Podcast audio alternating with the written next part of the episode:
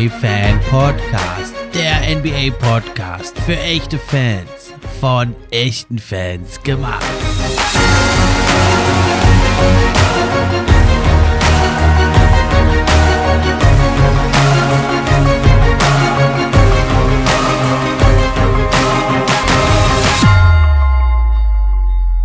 Hallo und herzlich willkommen zur neuen Episode vom NBA Fan Podcast. Ich bin wie immer euer Gastgeber, der Steffen.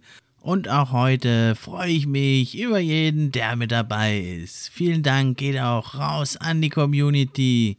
Ja, ich habe das ja vor ja, anderthalb Jahren begonnen hier oder noch nicht mal anderthalb Jahren und ja, mich kannte ja kein Mensch.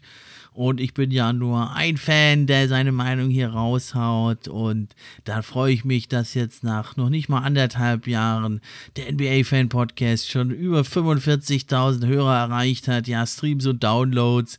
Das freut mich echt. Ich hatte am Anfang ein bisschen die Sorge, dass ich hier alleine mit mir selbst rede. Aber das ist nicht der Fall. Und zwar dank euch. Also nochmal ein fetter Dank geht raus an euch da draußen, Leute. Thema heute ist die Top 50 Trade Value List, also die 50 Spieler, die den höchsten Trade Wert haben in der NBA. Da habe ich mal auch einen Gast dazu eingeladen. Bevor es losgeht, aber nochmal kurz die Info. Ab sofort könnt ihr den NBA Fan Podcast auch unterstützen. Zum einen über Steady HQ. Die Links sind in der Beschreibung. Oder aber eben auch, wenn ihr die Posts über Social Media kommentiert, teilt und liked. Wenn ihr euren Freunden davon erzählt. Und schließlich könnt ihr auch noch eine gute Bewertung schreiben. Das hilft mir dann auch, höher in den Rankings zu erscheinen. Und da würde ich mich sehr drüber freuen, wenn es euch gefällt gefällt, wenn ihr euch ein bisschen die Zeit nehmt, das Projekt hier zu supporten. Und das geht also am besten, wenn ihr den Podcast kostenlos, wie auch auf allen anderen Plattformen, bei Apple Podcast hört. Dann erscheint das also für mich in den wichtigen Apple Podcast Charts. Würde mich sehr freuen. Top 50 Trade Value List, also jetzt, ja, Top 50 klingt so, als wäre es eine ganz hohe Zahl, aber wir haben ja so eine, eine Dichte an tollen Stars mittlerweile in der NBA. Da ist es gar nicht so leicht, äh, da nur mit 50 zurechtzukommen. Und deswegen habe ich mir hier noch einen geholt, der sich wirklich gut auskennt damit. Das ist der Max vom Here Zwisch Podcast. Hallo Max, schön, dass du da bist. Ja, hallo Steffen, vielen, vielen Dank, äh, dass du mich wieder eingeladen hast. Und ja, wie du gerade schon gesagt hast, 50 ähm, Leute nur in diese Liste mit reinzuhauen, das ist schwieriger, als es sich anhört. Also ich habe echt ein paar Snaps auch mit dabei, wo ich mir davor nicht hätte vorstellen können, dass ich die nicht mit drin haben würde. ja, das ist ein gutes Stichwort. Also mit den Snaps denke ich, da können wir direkt anfangen. Und also, liebe Fans da draußen, seid uns nicht böse, wenn der ein oder andere es nicht schafft. Das ist unsere persönliche Gewichtung. Und gerade also die letzten Plätze, da denke ich, äh, gibt es doch einiges hin und her und findet man sicher auch also gute Argumente für andere Spieler, die wir jetzt hier nicht drin haben. Also ich sag's mal gleich, ähm, ich habe nicht mit dabei Ben Simmons und Kyrie Irving. Die habe ich einfach nicht dabei, äh, wegen dem, was die alles abgezogen haben in der letzten Zeit, kann ich denen ihren Trade Value nicht einschätzen. Ich würde sogar fast sagen, die sind mehr oder weniger untradebar. Oder hast du die bei dir mit drin? Ähm, also Ben Simmons habe ich auch nicht mit drin, den habe ich jetzt nicht mal mehr mit bei den Snaps, ähm, weil ich einfach der Meinung bin, da ist der Trade Value einfach komplett mit im Keller. Der Mann hat einfach seit Ewigkeiten kein Basketball mehr gespielt ähm, fällt die ganze Zeit aus aufgrund von Rückenproblemen, Personal Reasons, keine Ahnung, hat die ganze Zeit irgendwie Stress. Also den habe ich auch nicht mit dabei. Kyrie Irving habe ich tatsächlich drin und sogar ziemlich hoch. Ähm, vor allem eben aufgrund seines sportlichen Werts habe ich ihn sehr, sehr hoch eben mit eingerankt. Ähm, ich habe dafür aber einige andere Spieler nicht mit dabei. Ich habe mir jetzt einfach mal sechs mit aufgeschrieben und auch da sind, wie gesagt, noch einige dabei, ähm, die ich jetzt nicht mal mehr mit in diesen sechs Snaps nochmal mit drin habe. Ähm, ganz zum Start würde ich aber gerne nochmal mit sagen, dass ich mich ähm, darauf fokussiert habe, keine Rookies jetzt gerade nochmal mit reinzunehmen, einfach nur, weil die alle einen sehr, sehr hohen Trade Value haben. Ich mich aber mit den Rookies bisher noch nicht so gut auskenne, dass ich jetzt ähm, das mir nicht anmaße, da jetzt die Trade Values jetzt mit einzuranken. Das heißt, also ich habe mich jetzt wirklich auf 50 Spieler jetzt gerade beschränkt, die ich zumindest in der NBA schon mal gesehen habe. Ah, okay, dann werden wir also, dann werden wir also natürlich Jawohl. einige Abweichungen haben, weil ich habe schon auch ein paar Rookies mit drin. Dann gehen wir doch einfach mal das durch. Äh, wir können ja mal die nehmen, die ich nicht drin habe, die ich knapp raus habe und du kannst ja mal sagen, ob du die bei dir mit drin hast. Das wäre mal, glaube ich, ganz interessant. Also als ersten, den ich nicht mit drin habe, habe ich die Aaron Fox. Äh, habe ich drin. Äh, habe ich, habe ich drin. Nicht so weit oben, aber ich habe ihn tatsächlich mit drin, ja. Ah ja, interessant. Dann habe ich nicht drin Jaden Ivy, den hast du ja wahrscheinlich dann auch nicht mit drin, weil er ja ein Rookie ist. Den habe ich auch nicht, nein. Aber der hat sich doch jetzt auch verletzt, oder?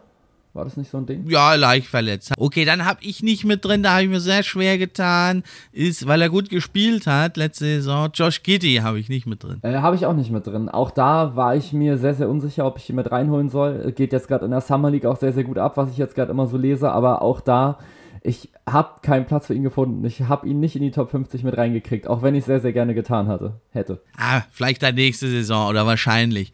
Ja, und dann habe ich zwei eigentlich ähnliche Spieler, die auch nicht mit drin sind, habe ich. Also Franz Wagner und Herb Jones, die es auch toll gemacht haben eigentlich, aber es knapp nicht geschafft haben, einfach weil es so viele Spieler gibt, die ich also noch ein bisschen höher sehe. Bei denen bin ich aber auch zuversichtlich, dass die nächstes Jahr da mit drin sein werden. Ist bei mir tatsächlich dasselbe. Also ich habe mich jetzt wirklich bei den Rookies aus dem letzten Jahr, musste ich mich jetzt wirklich so auf die Top 3, 4 Leute jetzt gerade nochmal mit konzentrieren, weil, wie du schon gesagt hast, so die, die Dichte an guten Spielern, an fast schon Stars in der NBA ist einfach mega hoch. Ähm, Ja, das hast du echt gut gesagt. Ja, dann habe ich noch einen, da denke ich, den hast du vielleicht auch drin. Das wären jetzt zwei, würde ich gerne noch von meiner Snap-Liste. Dann ist er auch fertig. Man könnte ihn natürlich jetzt ewig noch fortsetzen, aber zwei wollte ich mal noch erwähnen, zumindest. Das zum einen bei mir ist es äh, Domantas Sabonis, den habe ich auch nicht mit drin. Äh, ich habe ihn mit drin. Ich habe ihn auch gar nicht so niedrig, weil ich finde, dass er ein absolut underrated Spieler ist und ich ihn deswegen jetzt hier auf jeden Fall in die Top 50 jetzt nochmal mit reinhauen wollte.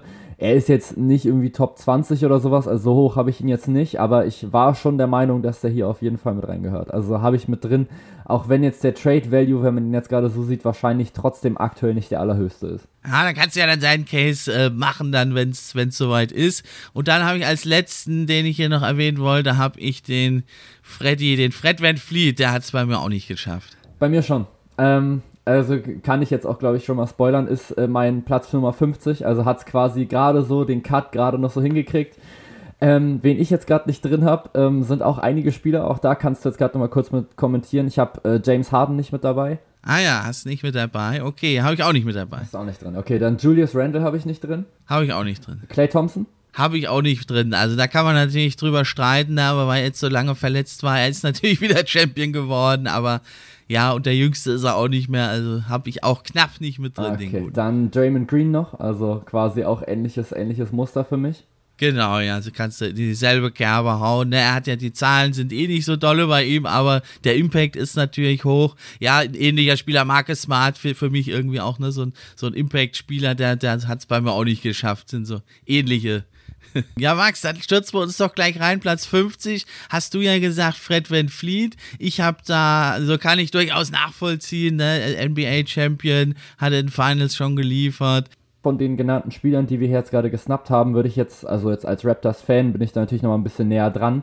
Also ich habe mir halt immer die Frage gestellt, okay, würde ich die, wenn das jetzt vertragsmäßig jetzt gerade gehen würde, würde ich die im 1 zu 1 traden? Und ich habe mir gedacht, ich würde mir keinen James Harden holen, ich würde mir keinen Julius Randle holen, auch einen Clay Thompson würde ich nicht holen. Man könnte über etwas jüngere Spieler nochmal mit nachdenken, die da vielleicht noch mit in diese Kerbe nochmal mitgehen. Josh Giddy jetzt zum Beispiel, wie du jetzt gesagt hast. Das wären halt einfach Überlegungen wert. Aber ich glaube, dass ein Fred Van Fleet einfach mit dem, was er jetzt bisher geleistet hat und eben jetzt gerade mit der aktuellen Vertragssituation, die er jetzt gerade mit hat für die Raptors, so wertvoll ist, dass er zumindest oder insgesamt halt in dieser gesamten Liga für mich gerade so auf Platz 50 halt nochmal mitkommt. Er ist sicher jetzt gerade kein Top 20, Top 30 Spieler, definitiv nicht, da gehört er auch nicht rein. Aber ich finde, genau hier so bei diesen Top 50 ist, glaube ich, eben so genau seine Grenze. Ja, also Raptors Brille, naja, hin und her. Äh, andersrum, äh, ich habe vielleicht den Raptors da und auch Fred Van Fleet ein bisschen Unrecht getan, könnte man sagen. Hast du also einen guten, einen guten Case gemacht, finde ich. Ähm, ja, die Raptors sind ja halt sehr ausgeglichen, ne? Und da ist natürlich dann leichter, dass man dann mal sagt, da, da fällt dann mal einer runter. Ich habe aber zwei andere Raptors noch mit darin und die habe ich sogar ziemlich hoch. Vielleicht kann man dich da entschädigen dann. Ich denke auch, ich denke, das schaffst du. Wen hast du denn auf Platz 50? Ja, also ah, ich habe ja auf 50 habe ich RJ Barrett. Ja, ich habe so, ich sag mal so bis 43, da bis 42 bin ich mir eigentlich ziemlich sicher und so ab 43 ging es so bei mir so ein bisschen das Hin und Her los. Deswegen ich, ist das für mich so eine Kategorie. Ich habe es mal einfach genannt, die letzten Spots. Nicht so origineller Name für die Kategorie, aber also da habe ich an 50 habe ich RJ Barrett und dann habe ich an 49 äh, die Andre Ayton, der jetzt gerade neuen großen Vertrag unterschrieben hat, etwas äh, kurios zustande gekommen in Phoenix. Hast du den mit drin? Äh, nein, habe ich tatsächlich nicht, weil mir das eben, also das, gerade so das mit diesem Vertrag ist mir halt aufgefallen und das ist halt so dieser große Punkt, Der den ich mir da halt so aufgeschrieben ja. habe, dass das halt ein Riesenvertrag ist und ähm, auch da reden wir ja gleich in meiner Folge nochmal drüber, also über die Free Agency. Man kann halt drüber diskutieren, ob das jetzt halt mit verdient ist. Man kann aber auch wieder jetzt gerade drüber reden, was hatten die Phoenix Suns halt nochmal mit für Optionen. Eigentlich keine. Du musst halt irgendwie versuchen, ihn zu halten. Ansonsten verlierst du halt quasi deinen, deinen Number One Pick halt für lau.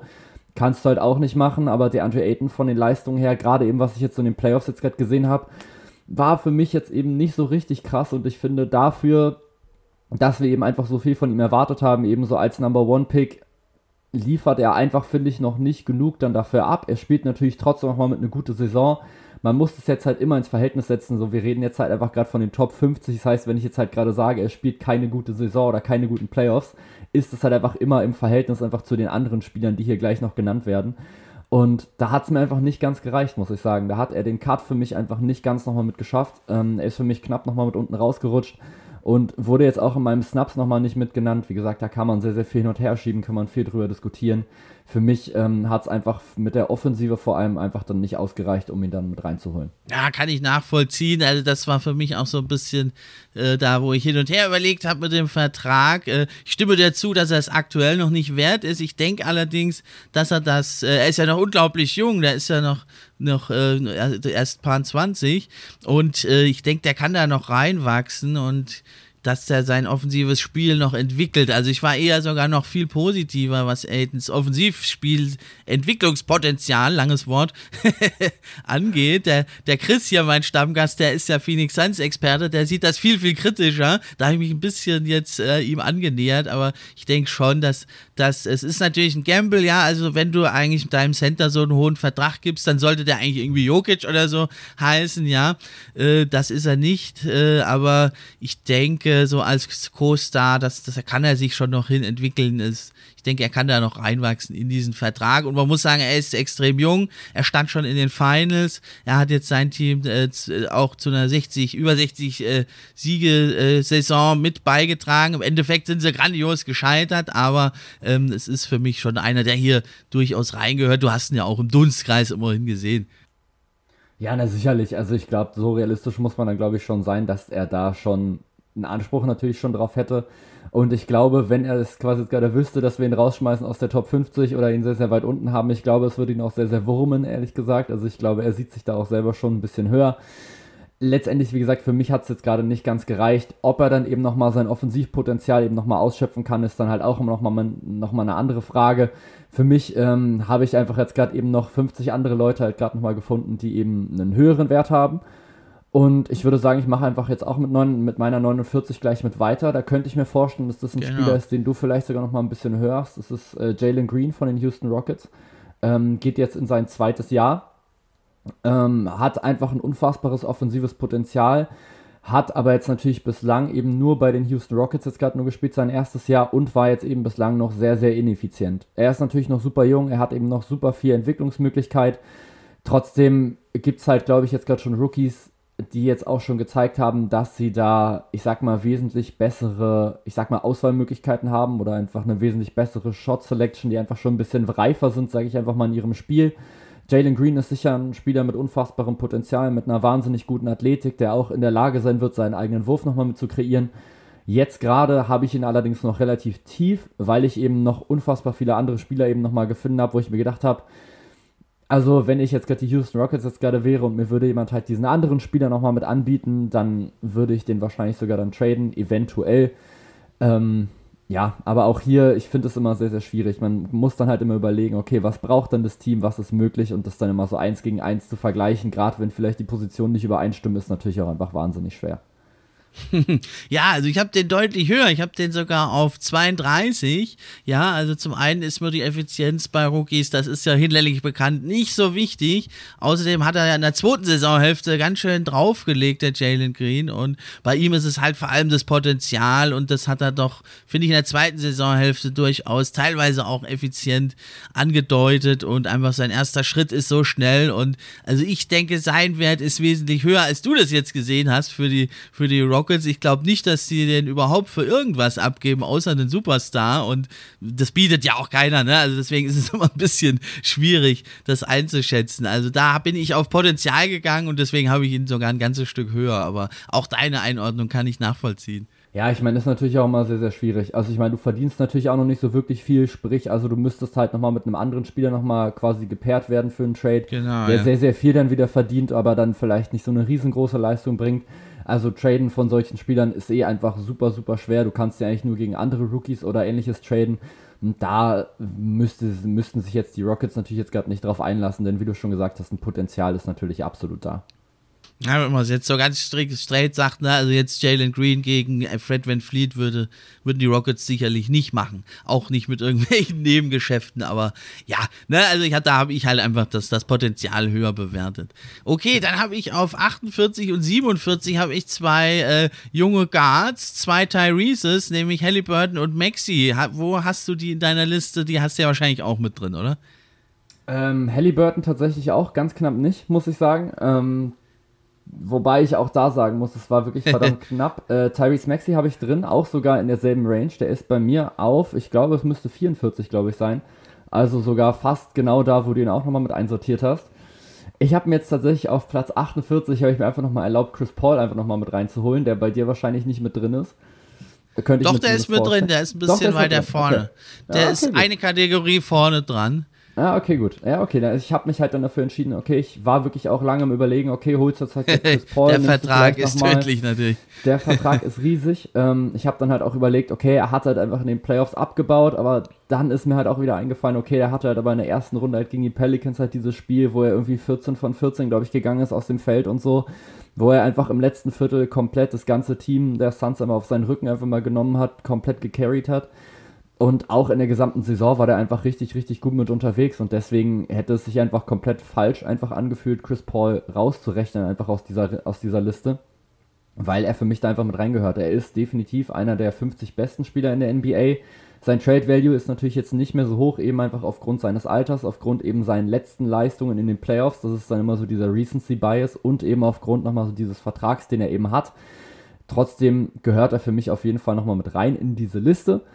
Und ähm, direkt davor habe ich äh, Tyler Hero nochmal mitgesetzt. Auch den wollte ich unbedingt nochmal mit reinholen, weil ich einfach der Meinung bin, dass der eine richtig, richtig gute Saison jetzt gerade nochmal mitgespielt hat. Er hatte ein überragendes Rookie-Jahr, hat dann im zweiten Jahr wirklich große Probleme gehabt und hat dann aber eben im letzten Jahr so eine Art Bounce-Backy jetzt gerade wieder hinbekommen. Hat eine richtig, richtig gute Saison gespielt, hat von der Bank immer wieder gut ausgesehen. Auch hier wieder in den Playoffs ab und zu mal wieder ein bisschen Probleme gehabt trotzdem für mich einfach ein Spieler, der jetzt auf Dauer den Six Man of the Year Award auf jeden Fall weiterhin gewinnen kann. In einem sehr, sehr erfolgreichen Heat-Team natürlich auch nochmal gespielt, was äh, den Osten gewonnen hat, also zumindest in der Regular Season. Und auch so einfach ein sehr, sehr ordentliches und homogenes Team war und Tyler Hero war da, auch wenn er nur von der Bank kommt, meistens trotzdem ein sehr, sehr elementarer, elementarer Bestandteil dieses Teams.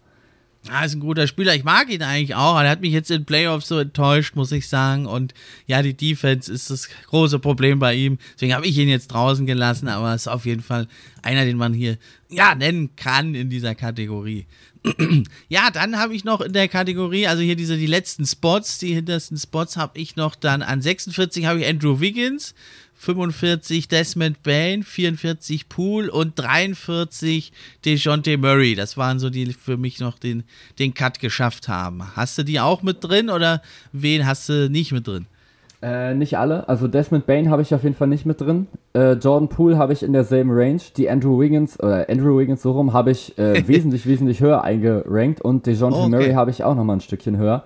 Ja, also ich muss sagen, gerade jetzt eben in den Playoffs hat äh, Andrew Wiggins mich da komplett nochmal von sich nochmal mit überzeugen können.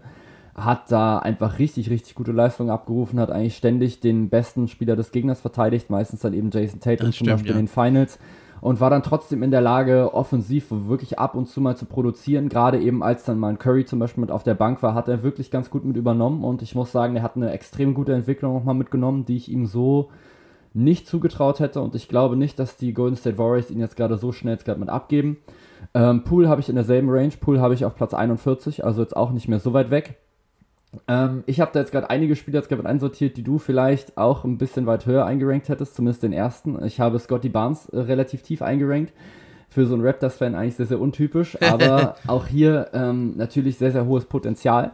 Das muss man, glaube ich, ganz klar jetzt gerade so mit sagen. Die Frage ist halt, okay, wie sieht jetzt halt die Timeline der Raptors jetzt gerade mit aus? Das weiß man nicht. Es geht jetzt halt auch schon darum, dass jetzt halt andere Teams jetzt zumindest schon mal bei ihm anfragen. Und die Raptors scheinen jetzt halt auch nicht so komplett abgeneigt jetzt gerade zu sein, wenn es dann halt einen Superstar jetzt gerade mit zurück gibt. Das ging jetzt gerade wohl so im Kevin Durant irgendwie. Da hätten sie natürlich irgendwie mit reinwerfen müssen, sowieso. Und ich glaube, wenn du halt allein schon drüber nachdenkst, einen Spieler dann wegzutraden, klar für einen Superstar, aber in dem Moment, finde ich, hat er einfach dann nicht mehr so dann diesen riesen Trade-Value, dass man halt so sagt, okay, er ist halt quasi so unverkäuflich, also so, wir halten den auf jeden Fall. Und so habe ich halt versucht, das zu ranken. Das heißt, ich habe quasi so oben bei den Top 10 Leuten oder sowas, habe ich mir gedacht, okay, wen würden diese Teams auf keinen Fall traden? Und ähm, Scotty Barnes ist eben jetzt schon in Trade-Gerüchten gerade mit drin. Klar, es geht eben um Superstars, trotzdem ist er eben jetzt, ne, es scheint jetzt nicht so der unantastbarste gerade nochmal mit zu sein. Eben auch, weil die Raptors also ja eigentlich noch nie so richtig so ein Rebuild so mit reingegangen sind. Das heißt, man weiß halt nicht, okay, wie viel, wie viel Entwicklungszeit gibst du ihm denn überhaupt noch und so. Und das sind dann einfach so sehr, sehr viele Faktoren, die da einfach mit reinkommen, ähm, dass ich mich jetzt einfach dazu entschieden habe, Scotty Barnes auf die, ich glaube, 46 ist dann zu setzen. Auf äh, 45 habe ich Drew Holiday für mich immer noch ein unfassbar underrated Verteidiger, der eben als auch in den letzten Saisons wieder geschafft hat, 18 Punkte pro Spiel jetzt gerade wieder mitzuholen, der trotz des Ausfalls von Chris Middleton Janis teilweise wirklich richtig, richtig gut mit unterstützt hat, mhm. ähm, der da richtig gute Leistung abgerufen ja. hat. Direkt darüber habe ich äh, Tyrese Maxey, den du auch schon erwähnt hattest, hat einfach einen riesen Step nach vorne gemacht, hätte für mich auch der Most Improved Player auch werden können, ist er jetzt eben am Ende nicht geworden. Der andere, den man hier noch mit hätte reinschmeißen können, wäre Darius Garland. Der kommt allerdings bei mir noch ein gutes Stückchen äh, später. Also das heißt, den habe ich natürlich auch nochmal mit drin. Und mhm. dann habe ich eben auf Platz 43 nochmal noch mal die Aaron Fox nochmal mit drin. Der hat jetzt in den letzten Jahren auch, oder jetzt im letzten Jahr vor allem relativ gut mit abgebaut, was seine Leistung mit angeht.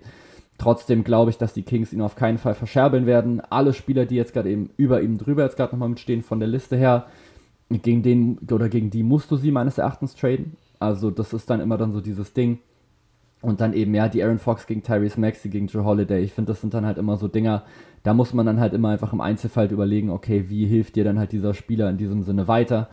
Die Aaron Fox ist natürlich immer noch ein Spieler mit einem absolut krassen Antritt und ich glaube, wenn der einfach aus Sacramento mit rauskommt, ist es auch nochmal so ein Typ, der auf, einen, der auf einmal einfach wieder viel, viel mehr mediale Aufmerksamkeit wieder bekommt und dass Leute dann erst, dann erst richtig peilen, okay, der ist wirklich so verdammt gut, wie wir das halt einfach schon gesehen haben, vor allem eben in der Anfangszeit in Sacramento. Ja, hat er natürlich das bisschen das Problem, dass das Spacing um ihn rum nicht, nicht so ist, wie es sein sollte. Also er hat natürlich viel, viel mehr gezeigt als, als Spieler, die ich jetzt da vor ihm habe, der Aaron Fox. Äh, bei mir ist es so ein bisschen, was ihn jetzt da rausgehalten hat, ist, also den, den Dreier, ich, ich sehe es halt nicht, dass er den noch entwickelt und für mich ist er so ein fertiger Spieler, wohingegen äh, hier die Tyrese Maxi oder Halliburton, da sehe ich noch viel Potenzial nach oben. Vielleicht tue ich ja den Aaron Fox da auch Unrecht. die Zukunft muss es zeigen deswegen, aber kann ich jedenfalls äh, gut verstehen, deine Begründung. Ja, True Holiday, den hast du ja genannt, den habe ich auch auf 42. Da habe ich bei mir nämlich eine Kategorie von 34 bis 42 geht das, die habe ich genannt. Für uns ist er sehr viel wert würde man bekommen, äh, wenn man da anruft und fragt nach dem Trade Value des Spielers. Und da habe ich den Platz 42, das ist also der True Holiday. Bei mir habe ich den da auch mit drin. Den hast du ja schon genannt. Ja, sehr gut. Äh, gehört da für mich auch nochmal rein. Den habe genau. ich schon genannt, ja. Ja, ähm, wer da, glaube ich, auch in diese Kategorie für uns sehr viel Wert mit reingehören würde, wäre, glaube ich, Jared Allen. Den habe ich jetzt gerade auf 42. Äh, man könnte jetzt gerade sagen, zu tief, eventuell. Ähm, kann, könnte ich auch nachvollziehen, so diese Diskussion, aber wie gesagt, ich hatte so unfassbar viele Spieler, die ich dann da drüber noch gesetzt habe, dass ich wirklich stark überlegen musste, wo haust du den nochmal mit rein? Dass in die Top 50 mit reingehört, sollte, glaube ich, jedem klar sein. Jared Allen auch, ich glaube, 16 und 10, glaube ich, letztes Jahr. Ähm, defensiv auch eine absolute Dominanz, offensiv echt nochmal einen richtig großen Schritt nochmal nach vorne gemacht, immer noch relativ jung. Ähm, auch hier, also als er quasi aus Brooklyn raus ist und dann einfach zu Cleveland dann gekommen ist mit diesem, ja, diesen Twin Towers oder fast Triple Towers, die die da aufgestellt haben, war er einfach gut in der Lage, da abzuliefern und das ähm, fand ich sehr, sehr gut. Und wie gesagt, für mich ist er jetzt auch 42. Ich könnte mir vorstellen, dass du ihn aber ein bisschen weiter Nee, ich habe ihn sogar, also er ist auch auf meiner erweiterten Snap-Liste sogar.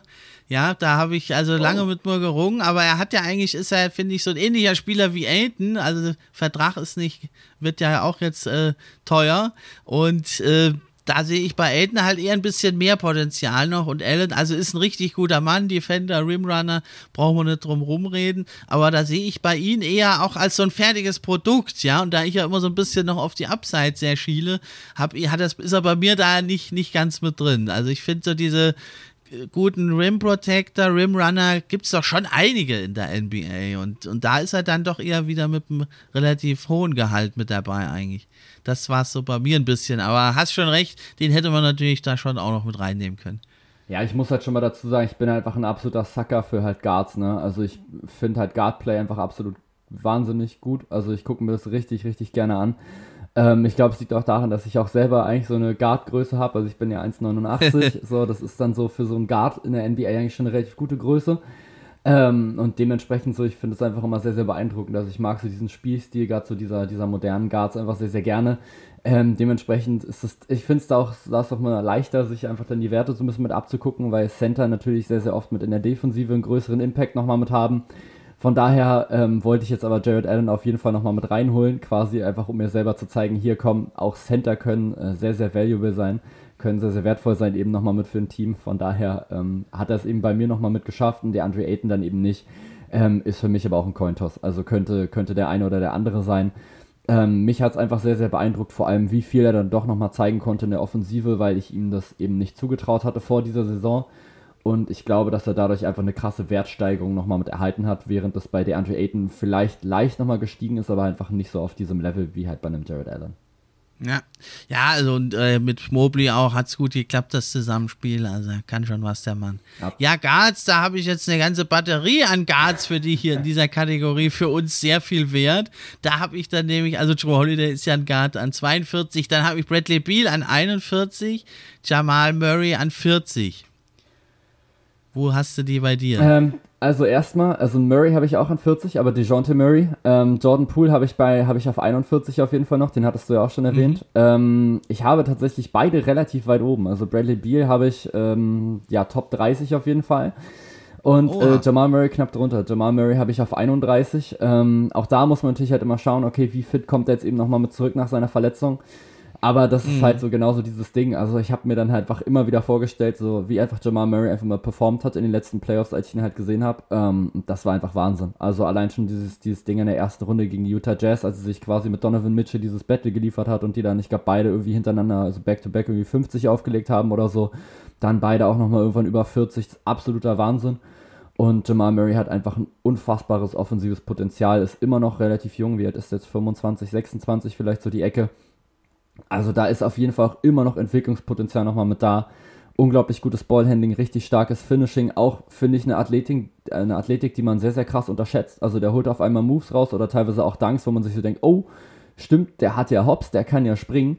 Und dazu natürlich einfach ein unglaublich sicherer Dreier. Ist auch jemand, der mir bei 2K jedes Mal immer wieder viele Buckets immer einschenkt. Deswegen hatte ich ihn immer sehr, sehr gerne immer in meinem Team mit drin, wenn ich die Chance dazu hatte. Weil, also, also, wenn der einigermaßen freistellt in der Dreierlinie, der nagelte die halt rein und das einfach super sicher.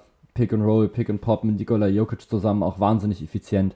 Dementsprechend, ja, er kommt halt von der Verletzung nochmal zurück. Ähm, trotzdem gehört er für mich da schon relativ weit nach oben. Ja, für mich war es jetzt wirklich nur die Verletzung, die hat ihn so, so relativ weit nach hinten gespült hat. Bradley Beal, muss ich sagen, finde ich, äh, er hat zwar so den Status eines Superstars, aber das hat er für mich irgendwie noch nie gezeigt, dass er auch ein Team mal so alleine irgendwie zumindest mal in die Playoffs tragen kann. Das hat nicht geklappt in Washington. Liegt natürlich nicht jetzt an ihm alleine, aber das ist so für mich ein bisschen, äh, ja, hat es ihn da gekostet, Plätze. Ja, Jamal Murray, wie gesagt, war es vor allem die Verletzung. Da habe ich aber noch viel mehr Guards jetzt in der Kategorie für uns sehr viel wert. Dann habe ich nämlich jetzt an 39, ja, ist er überhaupt noch ein Guard oder ist es schon ein Wing? Schwierig heutzutage. Chris Middleton von den Bucks. Und an 38 habe ich noch einen, den, da weiß ich gar nicht, ob du den überhaupt hast. Da habe ich nämlich DeMar Rosen. Äh, DeMar DeRozan habe ich, aber ich habe DeMar DeRozan auch äh, wesentlich höher, ähm, aufgrund vor allem eben der letzten Saison. Also ah. bei mir ist er äh, Top 20 sogar. Weil Ui. ich, ja, ne, ich, also ich, ich habe halt wirklich, ich, ich fand es auch sehr, sehr schwierig, muss ich sagen. Ich fand es sehr, sehr schwierig, ihn mit einzuranken. Ähm, dann habe ich aber überlegt, was der einfach letztes Jahr für eine Saison nochmal gespielt hatte. Also ich glaube, der war am Ende schon, war, also er war auf jeden Fall zwischendurch wirklich auch so, also so Top 5 MVP-Kandidat. Ähm, das war. Hat, hat eine wahnsinnig gute Saison nochmal mitgespielt. Ist natürlich vom Alter her nicht mehr der allerjüngste, hat auch einen relativ großen Vertrag. Letztendlich ist er jetzt halt aber schon so diese Kategorie Superstar jetzt gerade für mich jetzt gerade wieder geworden. Er war es zwischendurch mal bei den Raptors, finde ich, als er so seine 28 Punkte mal mit aufgelegt hat, dann war er es zwischendurch eben nicht so richtig. Ähm, als die Raptors dann einfach immer wieder gegen LeBron halt rausgeflogen sind, dann haben sie ihn halt weggetradet und genau danach, als sie dann eben halt getauscht hatten gegen den Kawhi Leonard, ähm, sind die Raptors dann halt eben Meister geworden. Wirft jetzt natürlich auch kein perfektes Licht jetzt nochmal mit auf ihn. Aber die letzte Saison war jetzt für mich einfach so eine absolute Redemption-Saison, wo du einfach so einen DeRozan einfach mal gesehen hast, der in der Offensive einfach eine absolut tödliche Waffe jetzt gerade schon wieder war mit seiner krassen Footwork, mit seinen unfassbar guten Pumpfakes. Ähm, von daher habe ich den sehr, sehr weit oben. Ähm, an 40 habe ich noch äh, DeJounte Murray von den Atlanta Hawks jetzt mhm. ja mittlerweile, weil ich eben einfach der Meinung bin, dass es ein wahnsinnig vielseitiger Spieler ist, der sowohl offensiv als auch defensiv einfach richtig, richtig stark ist. Ich bin unfassbar gespannt, wie er neben Trey Young funktioniert, kann mir aber wirklich vorstellen, dass, ja, das, dass das wirklich, wirklich gut ist weil er halt einfach nochmal durch eben seine Defense halt so diese defensiven Schwächen von Trey Young vielleicht wieder ein bisschen mit ausmerzen kann. Er kann Trey Young auch den Ball mal wieder mit aus der Hand nehmen, gibt Trey Young vielleicht mal die Möglichkeit, off, off, also off-Ball zu spielen, wenn Trey Young das natürlich möchte. Und ist eben auch nochmal ein sehr, sehr athletischer Spieler, der auch selber einen guten Wurf hat. Und ich finde, das sind einfach sehr, sehr viele Sachen, die einfach auf einen guten Spieler schließen lassen. Und ich glaube jetzt nicht, dass die Atlanta Hawks den jetzt so schnell jetzt wieder abgeben werden. Ähm, 39 habe ich eben Demantos Sabonis, ähm, hatte ich auch schon gesagt, auch für mich mhm. ähm, vielseitiger Spieler, der häufig so in dieser 20, 10 und 5 äh, Kategorie schon unterwegs ist oder 20, 10 und 7, der also ein absolut underrated Passer nochmal mit ist und das, obwohl er eben größtenteils mit Miles Turner auch mal mit zusammengespielt hat in, in Indiana wobei beide jetzt gerade keinen wirklich guten Wurf jetzt gerade mit haben und es dann trotzdem, trotzdem in der Lage dann zu sein, daraus so viel dann nochmal mitzumachen, auch im Post nochmal arbeiten zu können, sich selber Würfe zu kreieren, Würfe für andere auch nochmal mit zu kreieren, einfach dann so durch sein Passing, das fand ich immer schon sehr, sehr gut. Fliegt für mich auch einfach immer wieder so unter dem Radar, ist aber mehrfacher All-Star und äh, gehört da für mich auch komplett nochmal mit rein. Und ähm, du hattest ihn, glaube ich, auf 39, Chris Middleton. Bei mir ist er äh, einen Platz weiter oben, also ist bei 38. Auch hier, glaube ich, ah, schon ja. aus den genannten Gründen jetzt gerade auch schon ähm, klar, All-Star. Auch schon mehrfacher. Taucht mir aber manchmal in krassen Situationen oder in spannenden Spielen irgendwie zu sehr mit ab. Also nimmt sich irgendwie manchmal ein bisschen zu sehr mit raus, lässt Janis ein bisschen zu viel nochmal mitmachen das ist immer so dieser große Kritikpunkt, den ich immer habe an Chris Middleton. Also er ist zwar ein All-Star und er ist auch ein verdienter All-Star, weil er eben einfach unfassbar effizient auch einfach ist in dem, was er tut. Aber manchmal, finde ich, siehst du ihn eigentlich dann zu wenig für, für den Status, den er hat. Dazu kommt jetzt eben nochmal die Verletzung, die er jetzt eben hatte, wodurch er jetzt halt in den Playoffs mhm. eben nicht mitmachen konnte. Deswegen für mich Platz 38. Ja, da haben wir ihn ja in einer ähnlichen Range. Ne? Ja, das ist bei Middleton so, ne? So ein gewisses äh, Level gibt er dir immer und dann droppt er mal 40 Punkte oder verschwindet. Ja. Aber es hat ja gereicht. Und ich würde auch mal behaupten, hätte der gespielt, dann wären vielleicht jetzt jemand anders Champion, aber ist jetzt auch wieder nur äh, Vermutungen. Ja, also dann sind wir ja doch so in der Range relativ ähnlich. Also Sabonis, da muss ich noch kurz sagen, also die Stats sind natürlich überragend, aber bisher, warum er bei mir nicht drin ist, ist so der Impact fehlt mir ein bisschen. Also die Defense ist nicht da und ja, es hat sich noch bisher noch nicht so in Siege niedergeschlagen. Äh, vielleicht ein bisschen unfair jetzt, das ihm da aufzubürsten, aber ich denke, wenn die, wenn die Kings mal eine gute Saison jetzt vielleicht spielen und in die Playoffs kommen, dann wird er für mich dann auch äh, höher erscheinen im, im Ranking. So habe ich ihn halt jetzt nicht mit drin. Das ist für mich, war das äh, die Ursache halt. Ja, wäre natürlich die Möglichkeit, aber es sind halt leider immer noch die Kings, die halt auch einfach Tyrese Halliburton auch nochmal wieder mit weggetradet haben, dann dafür. Ähm, auch jetzt schon kein cleverer Trade, muss man glaube ich nicht drüber reden. Also ich glaube, sie haben Halliburton nee, aber ich finde jetzt so verrückt, so verrückt und mies, wie er gemacht wird, der Trade, finde ich es jetzt auch nicht. Also es ist kein Trade, den ich gut finde, aber man muss sagen, bei Tyrese Halliburton ist vieles Potenzial bisher. Ne? Also die manche tun ja, das ist ein erwiesener Franchise-Player, das ist er für mich nicht. Also es ist ein sehr guter, cleverer Spieler, aber dass er der Main Guy in einem guten Team ist, äh, das, das hat, muss er erstmal beweisen. Ne? Also ganz so mies, äh, wie er manchmal gemacht wird, ist der Trade nicht, aber natürlich äh, merkwürdig ist er auf jeden Fall, der Trade.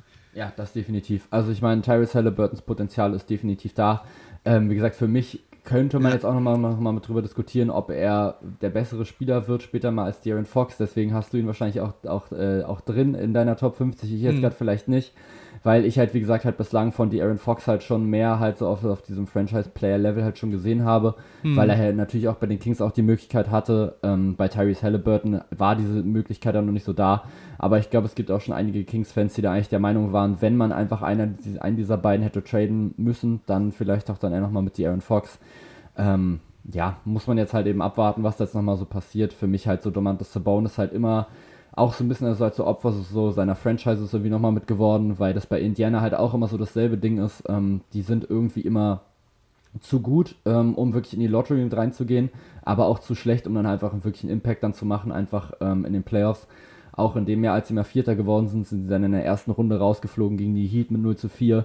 Ähm, das ist halt einfach immer ein Team, was einfach immer so in die erste, maximal mit in die zweite Runde kommt, aber dann halt einfach trotzdem irgendwie keine Chance wie auf den Titel hat, die einfach nie so richtig ein Contender sind aber eben auch einfach nie so richtig tanken wollen und dann hast du eben einfach so ein Mittelding, du bist einfach so, ja, einfach so gefangen in der Mitte, kannst nicht, kannst nicht ja. nach oben mit nach unten und das ist dann natürlich für den Spieler auch einfach, glaube ich, eine sehr, sehr schwierige Situation. Ja, dann äh, kommen wir weiter. Ich habe jetzt noch vier Spieler in dieser Kategorie, ja, für unsere Franchise sehr, sehr viel wert und daher teuer. Und ich glaube, zwei, da könnte es sein, dass du die viel, viel höher hast. Also erstmal habe ich an 37 habe ich Donovan Mitchell von Utah Jazz, dann an 36 habe ich Chris Paul und jetzt kommt's, an 35 habe ich Damian Lillard und an 34 LeBron James. Was sagst du dazu? ähm, ja, habe ich äh, viel, viel, viel, viel weiter oben, die beiden. Ähm, Chris Paul hatte ich ja, hatte ich schon gesagt, habe ich äh, weiter unten. Dann hattest du, glaube ich, Donovan Mitchell, hattest du, glaube ich, noch genannt. Ähm, der ist bei mir ein bisschen weiter oben noch zumindest, also in den 20ern irgendwo noch mit drin, also zwischen 20 und 30. Ja, LeBron James und Damian Lillard gehören für mich ähm, beide relativ weit nach oben. Also kann ich jetzt, glaube ich, auch schon mal spoilern. LeBron James habe ich äh, in den Top 10 sogar mit drin ähm, weil ich einfach glaube, keiner kommt aber auf die Idee, LeBron James ähm, wegzutraden. Und das war halt einfach dann eben für mich dann so dieses Ding, okay, du gehörst einfach so in die Top 10 halt für mich. Ähm, wenn du quasi einfach als, also als GM quasi einfach als, als verrückt deklariert werden würdest, wenn du diesen Spieler tradest und LeBron James ist da für mich absolut nochmal mit drin. Ähm, ich habe dafür jetzt gerade andere Spieler, wo dir auch vielleicht so ein bisschen die Kinnlade mit runterfällt, könnte ich mir jetzt gerade zumindest mit vorstellen. Ähm, ich habe auf Platz 37 Rudy Gobert mit drin. Ähm, ja, Defensive Player vorne, of the Year. Ja. ja, Defensive Player of the Year zeigt mir aber einfach offensiv einfach immer noch nicht genug. Ist für mich einfach, hat einfach auch kein Entwicklungspotenzial mehr, was eben die Offensive nochmal mit angeht. Spielt jetzt eben bei den Timberwolves mit Carl Anthony Towns jetzt nochmal mit zusammen. Ähm, spannendes Projekt auf jeden Fall, aber auch hier äh, muss man, glaube ich, ganz klar sagen, es ist super wichtig, dass die Timberwolves Carl Anthony Towns dafür nochmal mit behalten, dass du einfach einen Shooter quasi nochmal, dass du einen richtig großen Shooter nochmal mit hast, dass du eben Gobert wirklich einfach in die Mitte mit reinstellen kannst. Ähm, wird dann eben trotzdem sehr, sehr interessant dann zu sehen, wie das dann das Spacing der Timberwolves verändert. Von daher habe ich Gobert relativ tief. Ähm, direkt darüber habe ich Pascal Siakam. Ähm, hätte man vielleicht auch höher nochmal mit einranken können. Als Raptors-Fan. ja, aber jetzt eben so alle Spieler, die jetzt halt gerade da drüber stehen, würde ich als Raptors-Fan zumindest oder als Raptors-GM auf jeden Fall schon mal mit überlegen, ob ich die ja traden würde dann für Pascal Siakam weil er mich eben einfach immer noch nicht davon überzeugt hat, dass er einfach so diese krasse erste Option jetzt gab mit sein kann. Also er hat auch immer wieder so diese, diese, diese Spiele drin oder auch immer so diese, diese Würfe einfach manchmal drin, wo du denkst, das sind nicht deine Würfe, bitte nimm die nicht. Er hat sich da jetzt schon extrem stark jetzt gerade schon mit verbessert, ist jetzt mittlerweile auch aus der Mitteldistanz wirklich ein guter Spieler geworden. Aber gerade eben vorletztes Jahr war das, glaube ich, als sie dann gegen die Boston Celtics dann gespielt mhm. haben, wo sie dann in Game 7 rausgeflogen ja. sind, da war für mich einfach klar, Pascal Siakam sollte einfach zumindest nicht alleine quasi dein Franchise-Player nochmal mit nein, sein. Das kann funktionieren, wenn du ein sehr, sehr ausgeglichenes Team hast, wenn du eben nochmal einen Fred Van Fleet daneben hast, ja. jetzt nochmal einen Scotty Barnes. Ähm, dann kann das funktionieren auf jeden Fall, nochmal einen Gary Trent auf jeden Fall, aber er ist eben trotzdem noch nicht so in dieser Kategorie Franchise-Player und er wird da auch nicht mehr mit reinwachsen. Das, das sehe ich einfach nicht. Und alle Spieler, die jetzt gerade über ihm sind, den traue ich, von denen habe ich jetzt entweder schon mehr gesehen oder den traue ich einfach noch weitere Steps nochmal mit zu.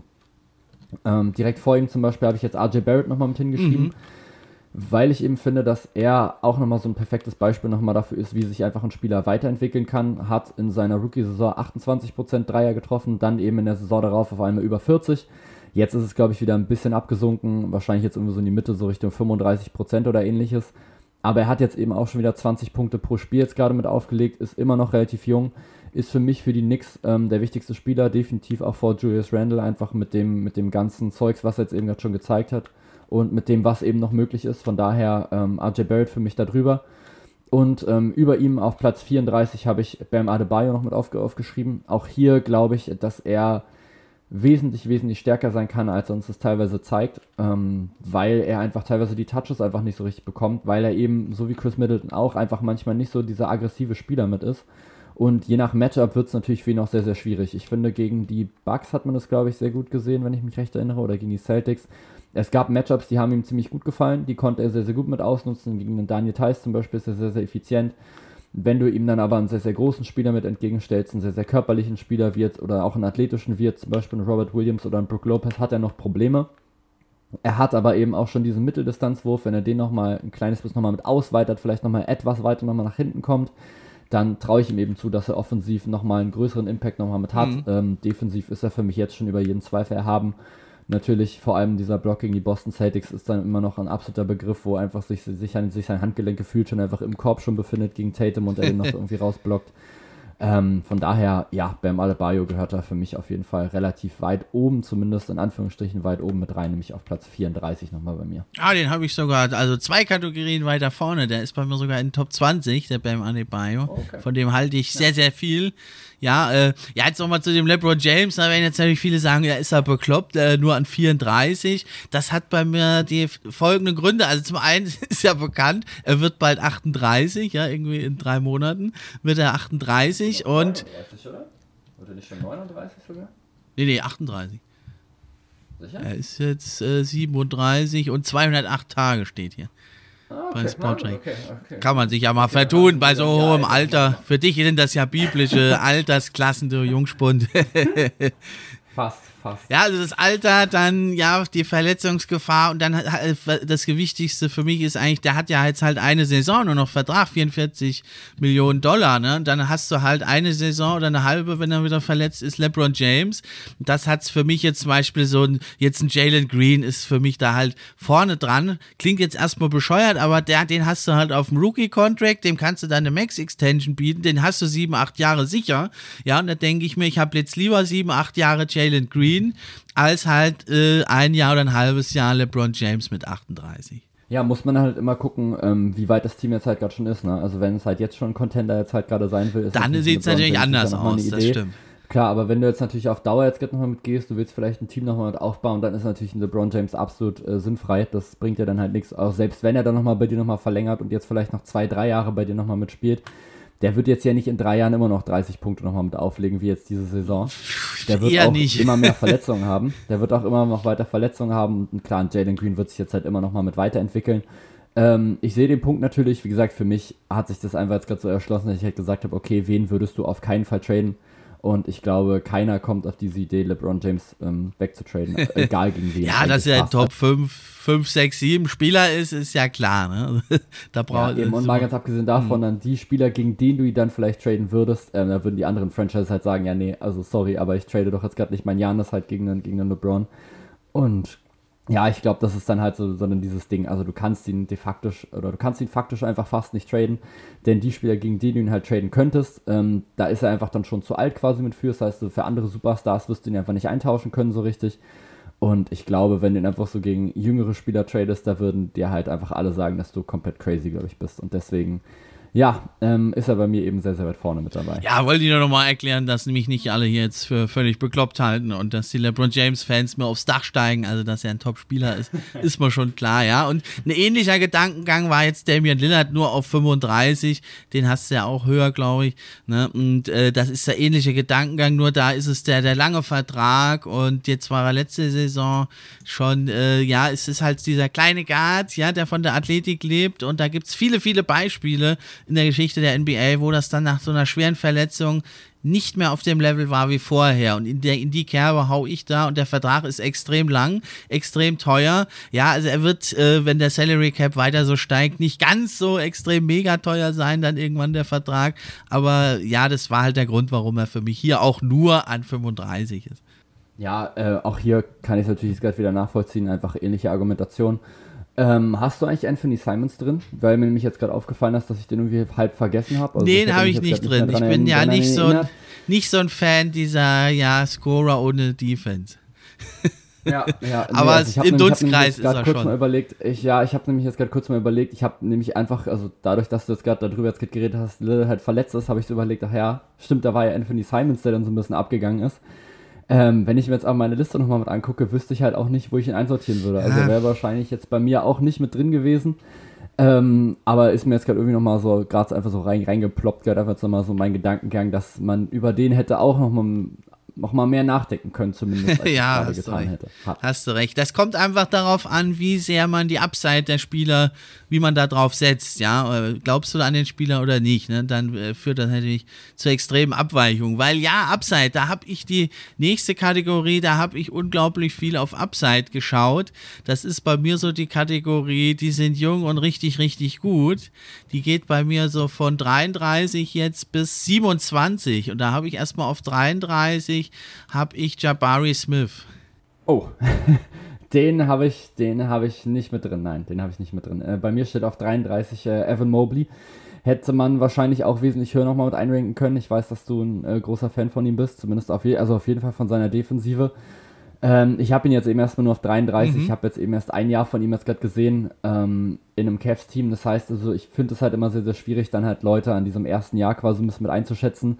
Also ich glaube, ich habe quasi ein bisschen mehr auf so Erfahrungswerte und dem, was ich halt schon mal gesehen habe, halt von diesem Spieler, glaube ich, mal gesetzt. Ich glaube, du bist äh, sehr, sehr weit in Richtung Potenzial, glaube ich, glaube ich, gegangen.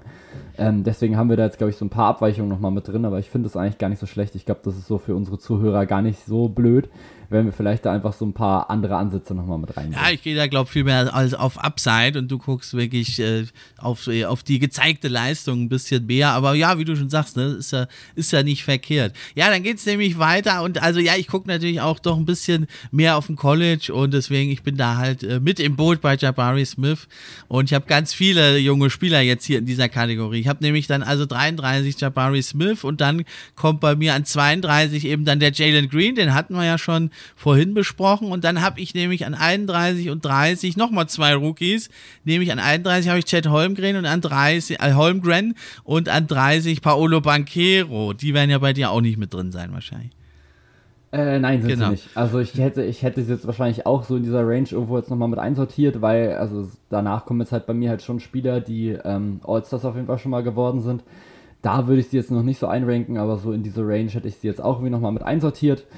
Ähm, bei mir auf 32 ist äh, Zion Williamson. Den mhm. fand ich sehr, sehr schwierig mit einzuranken. Ich, ja. Das ist halt immer so, das ist halt immer so dann dieses Ding. Ja, eben. Er ist halt super lange verletzt, aber das, was ich halt gesehen habe von ihm, war halt war schon teilweise sehr, sehr dominant. Reißt da einfach irgendwelche Leuten den Ball einfach aus der Hand. Ich glaube, Kevin Knox, was irgendwie in der Summer League dankt, irgendwie über, oh Gott, über, über einen Kings-Spieler auf jeden Fall. Ich weiß gar nicht mehr über wen. Ähm, also der hat natürlich eine wahnsinnig krasse Power einfach. Und das Ding ist halt so, wenn der halt wirklich fit ist, dann ist das ein Spieler, der am All-Star-Dunstkreis auf jeden Fall mit dran knabbern kann. Der auch jetzt schon in seinen ersten Spielen jetzt schon über 19 Punkte jetzt gerade schon mit aufgelegt hat in seinen ersten paar NBA-Spielen. Ähm, der natürlich große Wurfprobleme hat. Ich glaube, das ist ähm, kein großes Geheimnis, aber ich glaube, das ist jetzt trotzdem noch nicht so was, worauf er sich jetzt direkt erstmal fokussieren muss, weil er eben einfach so eine unfassbare Power hat. Ähm, Platz 31 hatten wir jetzt bei mir auch schon, ähm, ist bei mir Jamal Murray, den hatten mhm. wir auch schon mal dann drüber diskutiert. Ähm, auf Platz 30 habe ich äh, CJ McCollum mit eingerankt. Okay, den habe ich gar nicht drin, krass. Äh, gar nicht drin, nee. ja, nee, also da muss ich sagen, gerade das, was ich ähm, bei den Pelicans dann gesehen habe, hat mich einfach wahnsinnig von CJ McCollum mit überzeugt. Also mir war schon immer klar, dass dieses Damian Lillard, CJ McCollum Pairing, dass das nicht funktioniert bei den Portland Trail Blazers. Ähm, seit er bei den Pelicans ist, gefällt er mir aber wahnsinnig gut. Also da merkt man halt, okay, der kann halt extrem, also dass er ein Baller ist, wusste man davor auch schon. Aber dass er das halt jetzt auch nochmal in einem anderen Team, in einer anderen Rolle jetzt gerade so direkt von Anfang an schon mal so mit zeigen kann, auch mit so einem relativ jungen Team, fand ich wahnsinnig beeindruckend. Deswegen ist CJ McCollum für mich auf Platz 30. Ist jetzt halt bei dir jetzt gerade wieder so dieses Jahr äh, guter Scorer, aber halt äh, keine Defense. Ist natürlich bei CJ McCollum leider und so ein sehr Ding. teuer, also ähm, ich, ich mag ihn eigentlich, aber auch noch, ja. sehr, sehr teuer und ja. ist die Frage, wie sehr brauchst du so einen Spieler heutzutage, einen Shooting Guard, der nicht verteidigen kann. Ich finde, da gibt es halt viele, die das, das haben und Two-Way-Player sind. Ja, absolut. Ähm, dazu passt dann eigentlich auch mein Platz 29, das ist nämlich äh, Zach Levine, also quasi genau dieselbe Kategorie. Also halt ähm, hm. unfassbar guter Scorer. Bei Zach Levine natürlich nochmal eine andere Athletik nochmal mit dazu kommt, aber eben sehr, sehr große Defensivprobleme, die dann eben irgendwie vom Team wieder mit aufgefangen werden muss. Ähm, also die beiden habe ich einfach direkt hintereinander einfach gerade nochmal mitgeschrieben. Ich habe jetzt Zach Levine knapp vor CJ McCollum mit einsortiert. Ähm, könnte man, glaube ich, aber auch switchen. Das kann man, glaube ich, so machen, wie man es äh, persönlich irgendwie besser findet. Ich glaube, das ist, glaube ich, beides möglich. Also die beiden sind sich irgendwie relativ ähnlich von ihren Zahlen her, von ihrem Spielstil her eben auch. Also zumindest wenn es jetzt halt um offensive, defensive jetzt gerade nochmal mitgeht. Levine ist halt der ähm, Typ mit halt der krasseren Athletik, mit dem krasseren Dunking. CJ McCollum, finde ich, ist eben der dafür, der einfach ein besseres Ballhandling nochmal mit, der nochmal mitbringt, übers Dribbling nochmal ein bisschen mehr nochmal kommen kann. Das sind eben dann einfach Präferenzen, die man sich da einfach so aussuchen kann, wie man eben möchte. ja, und also Holmgren und Banquero habe ich hier relativ hoch, die verfolge ich auch schon länger und also Holmgren ist äh, für mich, also wenn du den beschreiben willst, wie der wird, also denke ich, das wird ein äh, Rudi Gobert, vielleicht nicht ganz die Rim Protection, aber dafür äh, vielseitig auf dem Flügel und offensiv hat er auch noch einiges drauf. Das ist also schon mal das Minimum, was du kriegst von ihm und wenn es gut läuft, wird er ein Superstar und MVP und sehr, sehr clever und äh, muss, muss nicht viel rumspringen, ist nicht so verletzungsanfällig, obwohl er so dünn, dünn ist, ja. Und Banquero ist einfach ein athletisches Biest, ein Free-Level-Scorer. Du kannst seine ganze Offense Offense wahrscheinlich durch ihn laufen lassen. Er ist nämlich auch ein ganz guter Playmaker, wenn er mal die übertrieben flashy Passes mal weglässt, ja, aber er ist schon richtig äh, gut mit dabei, ja, also das hat es für mich, da bin ich mit auf der Island äh, und habe die hier so relativ hoch, natürlich völlig auf Upside, da haben noch kein NBA-Spiel gemacht, aber sind hier schon so hoch, aber ich bin einfach überzeugt von denen. Ja, ist ja auch völlig nachvollziehbar. Mir ist übrigens gerade aufgefallen, dass ich äh, sogar 51 Leute in der Liste sogar mit drin habe. Ähm, also quasi alle Positionen, die ich jetzt gerade genannt habe, müssen wir eigentlich eine nochmal nach unten schieben. Ähm, weil ich nämlich Kate Cunningham erst ein bisschen später nochmal mit hinzugefügt habe, weil ich nämlich den auch kurz zwischendurch nochmal mit vergessen hatte. Ich hatte ihn erst in der Top 10 nochmal mit drin, ähm, habe ihn dann aber immer weiter mit runtergeschoben, habe ihn dann irgendwie rausgelöscht und habe dann irgendwie vergessen, ihn wieder mit reinzuschreiben. Ähm, mein also Kate Cunningham, mein absoluter Lieblingsspieler. Ja. Ausgerechnet Kate Cunningham, ja. Naja, das ist mir, ist mir übrigens auch sehr, sehr schwer auch eingefallen, den nochmal mitzuranken. Ähm, sehr, sehr kompliziert. Ja, mir auch, da bin ich natürlich befangen. ja, na, sicherlich, sicherlich. Ähm, ansonsten jetzt, ich mache mal kurz meine Plätze 28 bis 26, die sind bei dir auch alle schon gefallen, die Namen. Ähm, Andrew Wiggins habe ich jetzt eben auf mhm. 28, hatten wir schon drüber geredet. Ähm, Donovan Mitchell habe ich auf 27 weil ich glaube, klar, die Utah Jazz wollen ihn jetzt gerade abgeben, aber verscherbeln werden sie ihn jetzt halt doch nicht. Ähm, und auf Platz 26 habe ich äh, Bradley Beal, eben vor allem mhm. aufgrund der Leistung, die er eben schon gebracht hat, ähm, sehr, sehr nah dran am Scoring-Title schon gewesen, über 30 Punkte schon mal im Schnitt schon mal geholt.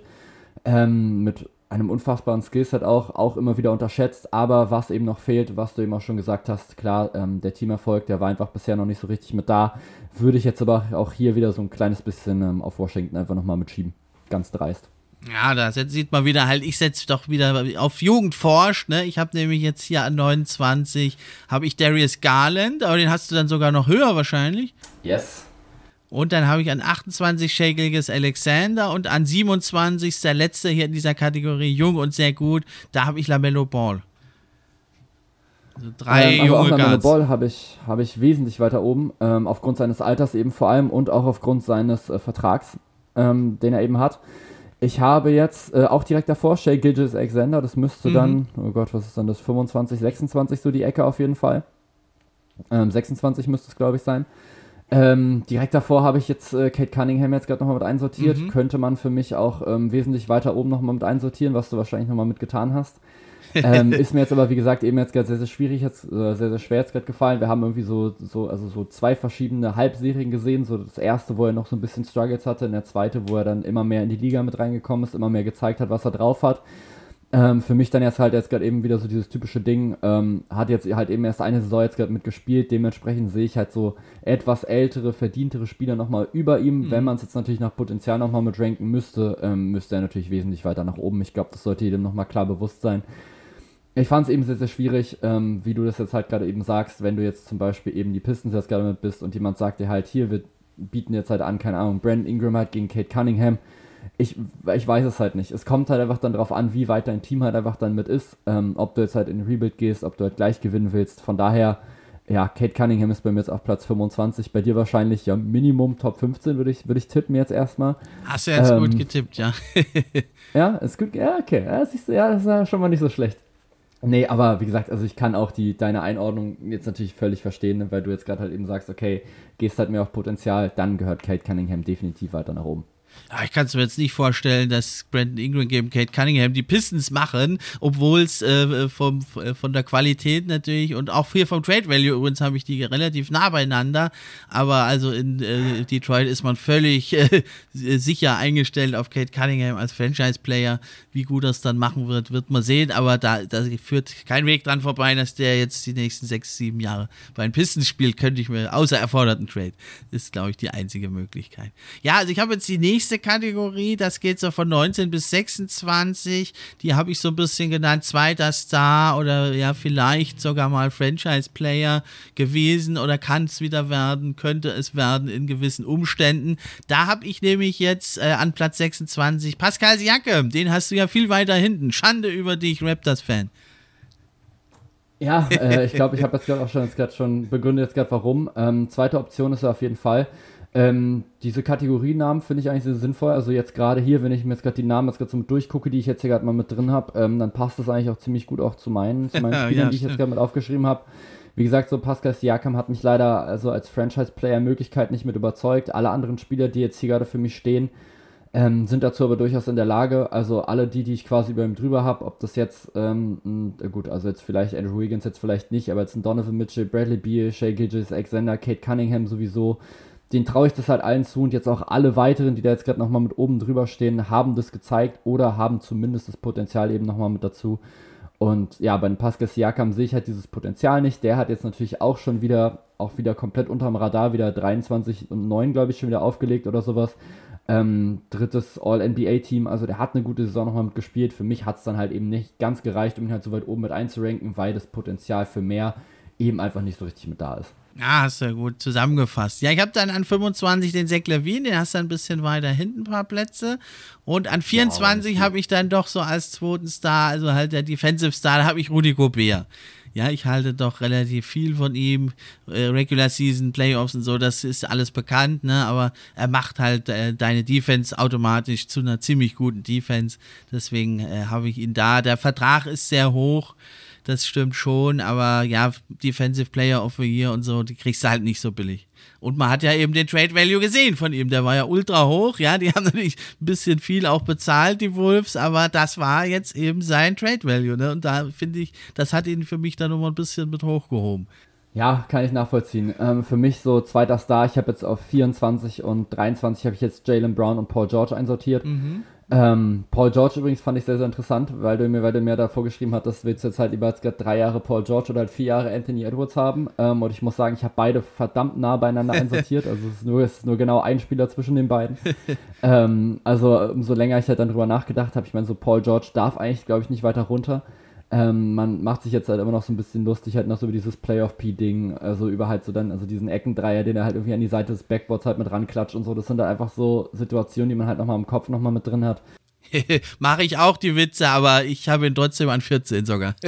ja, der gehört trotzdem unfassbar weit nochmal mit nach oben, weil er einfach trotzdem es geschafft hat. Ich weiß gar nicht, ob es in es war dann im Jahr dann danach, also als Kawhi Leonard dann eben nicht da war, hat er es einfach geschafft, dieses Team äh, mit dem zweitbesten Spieler Reggie Jackson, der dann natürlich auch nochmal einen starken Step nochmal nach vorne gemacht hat, aber trotzdem wirklich einfach weit nach vorne zu bringen. Und das muss man, glaube ich, ähm, ihm sehr, sehr hoch mit anrechnen. Vor allem eben nach dieser Playoff-Saison, die er eben dann davor hatte, so zurückzukommen, so quasi die Medien wieder auf seine Seite zu holen oder zumindest mal so ein bisschen verstummen zu lassen, fand ich einfach wahnsinnig gut. Ähm, Jalen Brown ist eben jetzt gerade nochmal einen Platz nochmal unter ihm gelandet, jetzt finde mhm. ich am Ende. Ähm, ist eben einfach so genau dieses, dieses, dieses Zweitstar-Ding.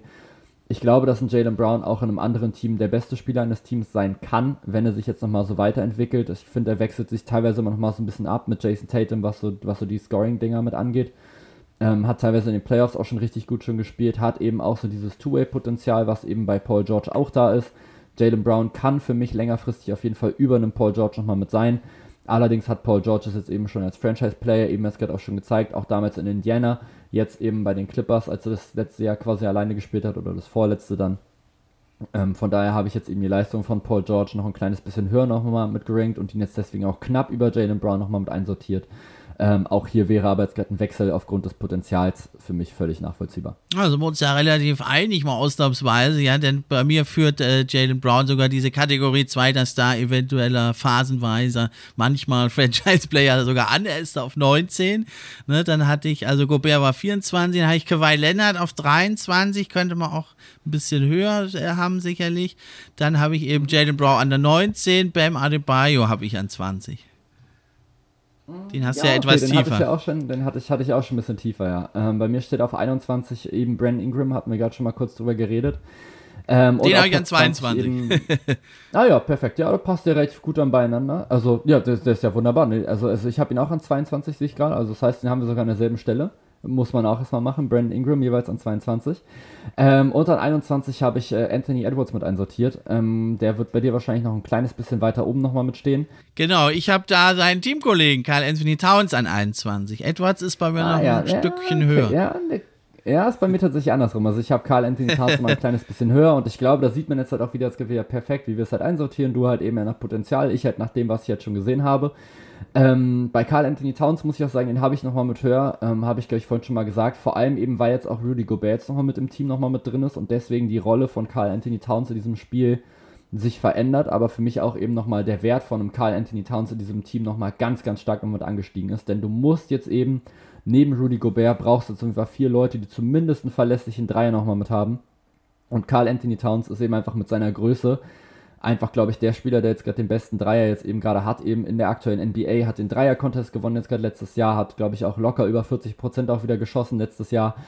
Ähm, und ich glaube, das ist einfach was, ähm, wenn du jetzt eben Rudy Gobert jetzt gerade neben ihm hast, der dann eben vor allem natürlich die Defensive stabilisieren soll, dann ist ein Carl Anthony Towns einfach unfassbar Gold wert und ich glaube, sein Value ist quasi nochmal gestiegen, weil die Timberwolves sich Rudy Gobert nochmal mitgeholt haben. Denn jetzt wirst du ihn einfach quasi gar nicht mehr traden, weil du eben einfach keinen anderen Big Man hast, der diese krasse Qualität eben von draußen einfach hat, wie eben Carl Anthony Towns.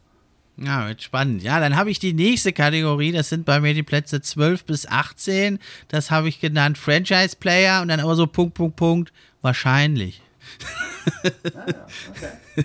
Also nicht immer. Und da, da habe ich dann tatsächlich als ersten äh, Sion Williamson an 18. Ja, natürlich die Verletzung, alles klar. Und jedes Mal, wenn du ein Foto von ihm siehst, egal aus, von welchem Winkel, also von links sieht er total dick aus, von vorne sieht er normal aus und von rechts sieht er total dünn aus.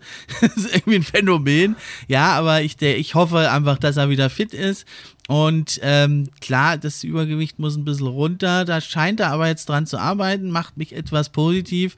Und vor allem aber auch seine Spielweise. Ne? Man kennt ihn vor allem für seine Dunks, aber wenn man mal sich wirklich das angeguckt hat, wie er da in seiner Fabelsaison unglaublich effizient gespielt hat, da macht gar nicht so viele Dunkings. Er hat sein Spiel schon ein bisschen angepasst da an seine Verletzungen. Äh, operiert eigentlich mehr so mit Layups und sowas. Ne? Und wahrscheinlich auch, um die Verletzungsgefahr zu minimieren. Ja, lange Rede, kurzer Sinn. Sein Williams an 18, du hast ihn ein Stück weiter hinten wegen den Verletzungen, hat es ja schon gesagt, ne?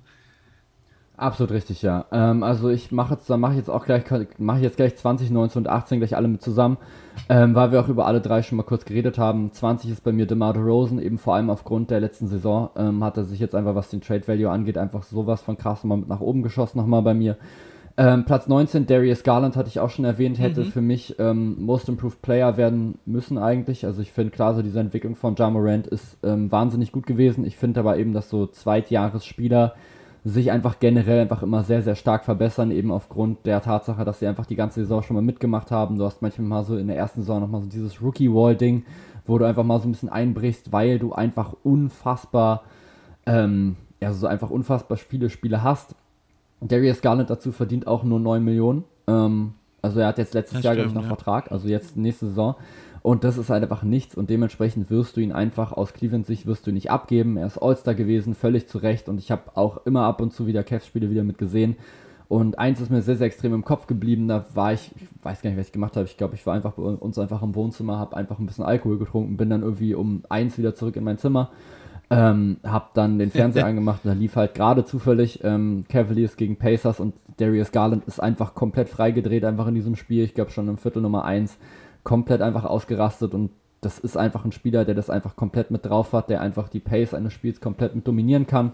Dementsprechend er für mich auf 19 und auf Platz 18 habe ich dann eben Carl Anthony Towns, über den ich gerade mhm. schon ein bisschen philosophiert hatte. Hatten wir ja gesprochen. Ja, also Garland denke ich auf jeden Fall, er wird nächstes Jahr viel weiter oben sein in der Liste. Bei ihm hat mir ein bisschen gekostet, die zweite Hälfte bei den Cavs hat ihn wahrscheinlich ein paar Plätze hier gekostet, deswegen habe ich ihn ja nur auf 29, aber ja, ich denke, da wird er bald den Sprung machen. Ja, dann habe ich Platz 15, 16, 17, da habe ich wieder jetzt auf Upside. Vorne dran habe ich dann nochmal drei altgediente Recken, aber fangen wir erstmal an mit der Upside. Ich habe auf 15 Kate Cunningham, äh, ist vielleicht ein bisschen auch die Fanbrille, aber ich finde von Tag 1 eigentlich hat er gezeigt, er ist der Leader, er ist der Anführer, er ist äh, der Allrounder und alles, was er so sagt und so, das ist nicht seinem Alter entsprechend, wirkt viel älter und reifer, ja, und ist für mich definitiv der Mann, der der Franchise-Player wird. Und dann habe ich dahinter eben zwei, auf die das auch zutrifft sind zwar seine Rivalen, mir aber egal. Ja, Scotty Barnes und Evan Mobley, das sind für mich also die drei einfach die Franchise-Player der Zukunft und die Titanen äh, der Playoffs äh, Ende der 20er. Ja, ähm, spannende, spannende Auswahl auf jeden Fall. Also es hat auch so die drei Konkurrenten um den Rookie of the Year auch quasi direkt hintereinander geschmissen. Ähm, Natürlich in nicht veränderter Reihenfolge. ja, ja, gut, ein bisschen verändert, ja. naja, wie gesagt, bei mir war jetzt auch jetzt gerade Kate Cunningham, Mobley, äh, Scotty habe ich jetzt auch jetzt gerade so mit einsortiert, was gerade den Trade Value jetzt gerade mit angeht. Äh, eben einfach schon aus genannten Gründen. Eben einfach der Wert für die Franchise ist einfach sehr, sehr unterschiedlich. Ähm, meine Spieler auf 15, 16 und 17 sind ähm, ein bisschen abweichend. Ich habe auf Platz äh, 17 habe ich Trey Young gesetzt. Ähm, warum so weit unten? Wegen seiner Defense vor allem, weil ich mhm. mir gedacht habe, das ist halt einfach immer noch einfach eine Riesenschwäche nochmal von ihm. Der ist, ich glaube, unter 1,80 glaube ich groß und wird einfach immer wieder einfach natürlich attackiert, wird einfach immer wieder einfach ins Fadenkreuz genommen wir haben das jetzt bei, ähm, bei Steph Curry jetzt gerade häufiger jetzt gerade schon gesehen und der ist eben locker nochmal 10, 12, 15 ja. Zentimeter größer als eben Trey Young. Und das ist eben was, da kann er auch einfach nichts für. So, er ist einfach klein, er ist relativ schmächtig und das ist natürlich einfach unglaublich gefährlich, wenn es dann eben Richtung Playoffs damit geht.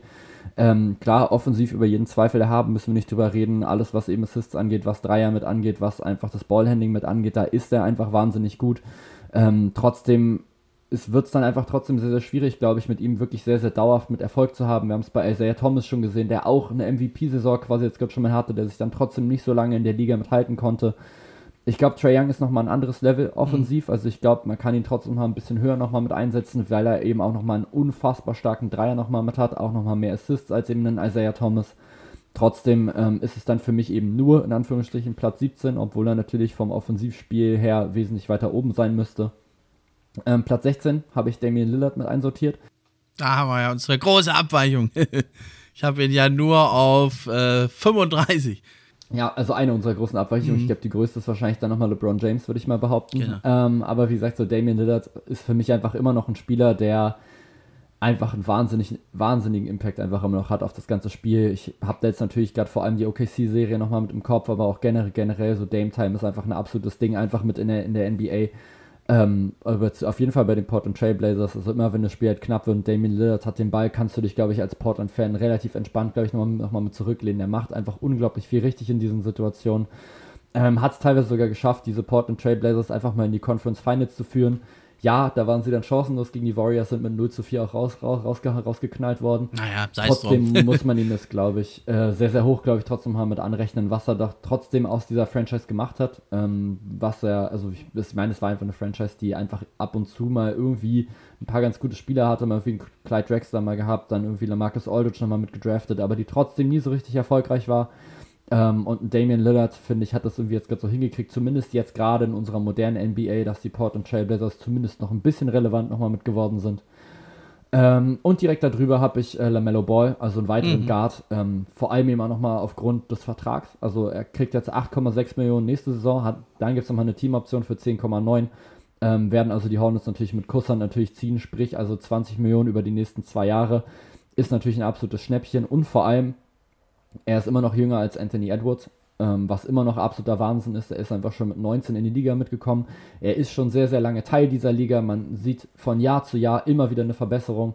Mittlerweile steht er jetzt, glaube ich, bei so etwa 20, 8 und 8 so die Ecke und ist eben erst immer noch 22 Jahre alt, hatte also immer noch mehr Entwicklungspotenzial und deswegen gehört er für mich, ähm, ja, eben genau auf Platz 15, also quasi in die Top 15 auf jeden Fall mit rein. Ja, guter Mann, ne? Und er ist auch MVP und Finals MVP in der Big Baller League.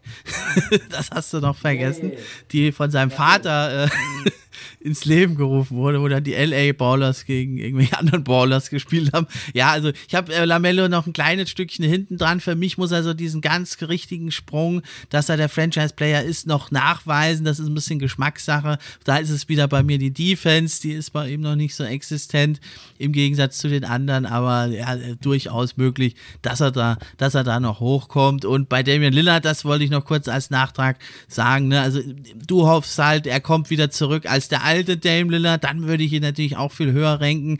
Ich befürchte allerdings, er kommt da nicht mehr so an diese ran, einfach körperlich, athletisch, der erste Schritt fehlt. Ich fürchte, er kommt da nicht ran. Wenn du dann doch recht hast, es soll mich auch freuen, dann könnt ihr mich alle steinigen und dann freut es mich aber auch für Dame Lillard, nur ich glaube halt nicht so ganz dran. Das ist halt ein schwieriges Pflaster, einfach immer bei so Verletzungen von eben dann Guards. Ähm, ich traue es ihm halt eben zu, weil er den Wurf halt immer noch hat, im Gegensatz zu jetzt zum Beispiel einem Russell Westbrook, der eben einfach zu sehr immer von seiner Athletik dann halt gelebt hat. Die ist dann einfach eben irgendwann weg. Bei Westbrook jetzt eben nicht aufgrund von Verletzungen, sondern eben aufgrund des Alters. Und ich glaube, Lillard hat da eben mit seinem Wurf eher nochmal Möglichkeiten, das wieder ein bisschen gut zu machen. Ich kann mir auch vorstellen, dass er jetzt irgendwann, also jetzt vielleicht nicht so in den nächsten ein, zwei Jahren, aber vielleicht, wenn es dann eben noch weiter in die Zukunft nochmal mitgeht, ähm, dass er dann einfach irgendwann auch eine kleinere Rolle dann auch einnehmen wird, dass er eben dann anderen Spielern wieder einem Anthony Simons zum Beispiel mehr Zeit dann quasi nochmal mitgibt, einfach nur weil sein Körper dann irgendwann sagt, ja, mh, hm, will jetzt gerade nicht mehr ganz so richtig. Äh, der Vertrag sagt natürlich jetzt gerade was komplett anderes. Also ich glaube, in drei Jahren oder sowas verlängerte sich und dann bekommt er irgendwie 58 und 63 Millionen oder sowas, also einfach wahnsinnige Zahlen, hm. ähm, die er eben aber jetzt eben auch bekommt, weil er einfach Portland einfach immer treu geblieben ist, einfach auch wenn es schwierig war und auch wenn ihm immer, immer alle gesagt haben, ey, wechsel doch bitte woanders hin, wo du eine Titelchance hast, hat er nicht getan, sprich, er wird dann ganz am Ende seiner Karriere nochmal richtig, richtig Kohle nochmal verdienen in Portland ähm, und wird dann eben da auch nicht mehr wegwechseln, also das kann ich mir eigentlich nicht vorstellen. Schwer vorstellbar. Ja, dann habe ich vorne dran noch drei in dieser Kategorie. Da habe ich einmal an 14 Paul George, den hattest du ja in den 20ern, glaube ich.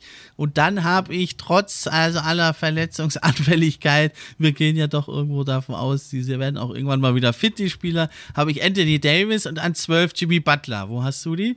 Ähm, Anthony Davis habe ich an 14, also ah, quasi ja. genau da, wo du ihn auch hast. Ähm, also ich hätte jetzt gerade meine Kategorie, was ist das, 11 bis 14 ist gerade alt und oder verletzt äh, genannt. Also ich habe jetzt ähm, 14, 14 habe ich Davis, 13 habe ich Kyrie Irving, 12 habe ich Kawhi Leonard und an Platz 11 habe ich äh, Kevin Durant aufgeschrieben.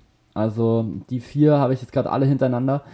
Ähm, fiel mir sehr, sehr schwer, jetzt auch die nochmal mit einzuranken. Für mich gehört ein Kawhi Leonard auf jeden Fall ähm, über einen Kyrie Irving und auch über einen Anthony Davis. Man hätte vielleicht auch nochmal einen Davis über Irving nochmal setzen können.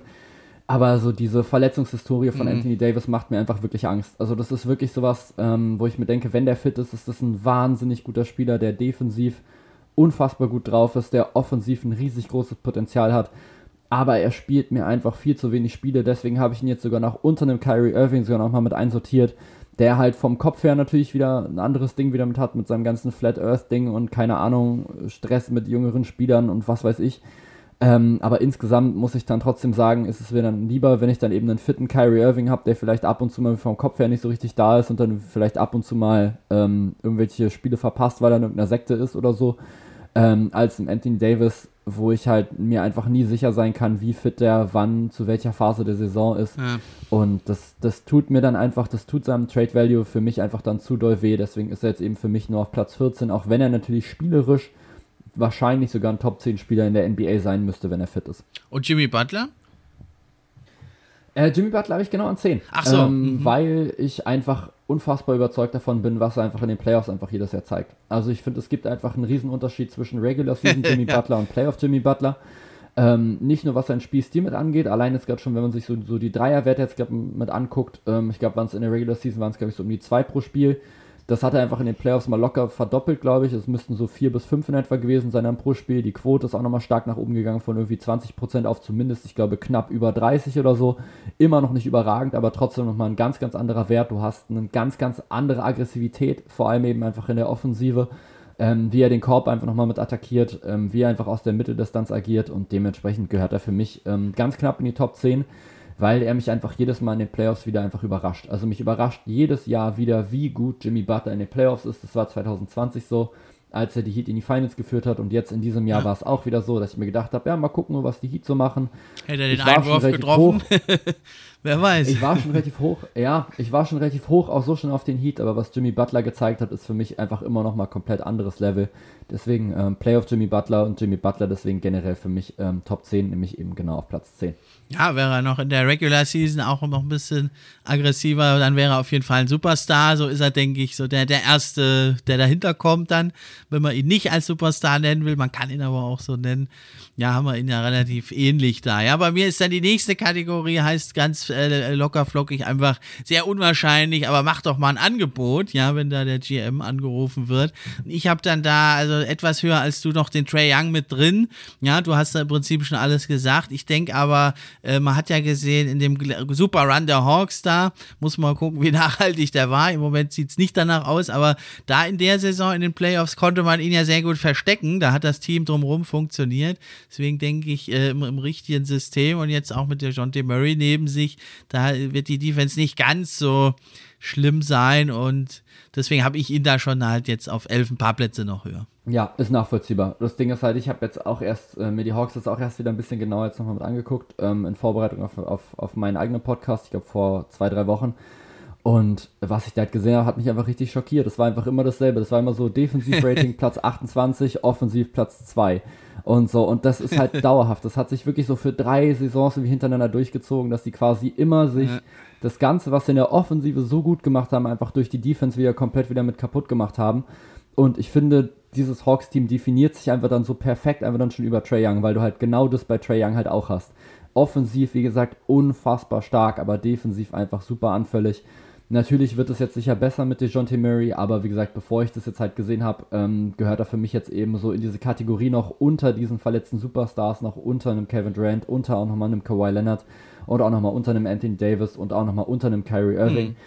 Ähm, da kann man, glaube ich, wie gesagt, halt nochmal drüber nochmal mit diskutieren. Auch hier wieder klar, Potenzial ist definitiv über, den von, über dem von Kyrie Irving. Ähm, was Irving mir jetzt teilweise aber eben immer wieder gezeigt hat, wie er auch einfach immer wieder so dieses Scoring Outburst auch einfach wieder hat, das finde ich einfach wahnsinnig beeindruckend. Klar, Handling sowieso.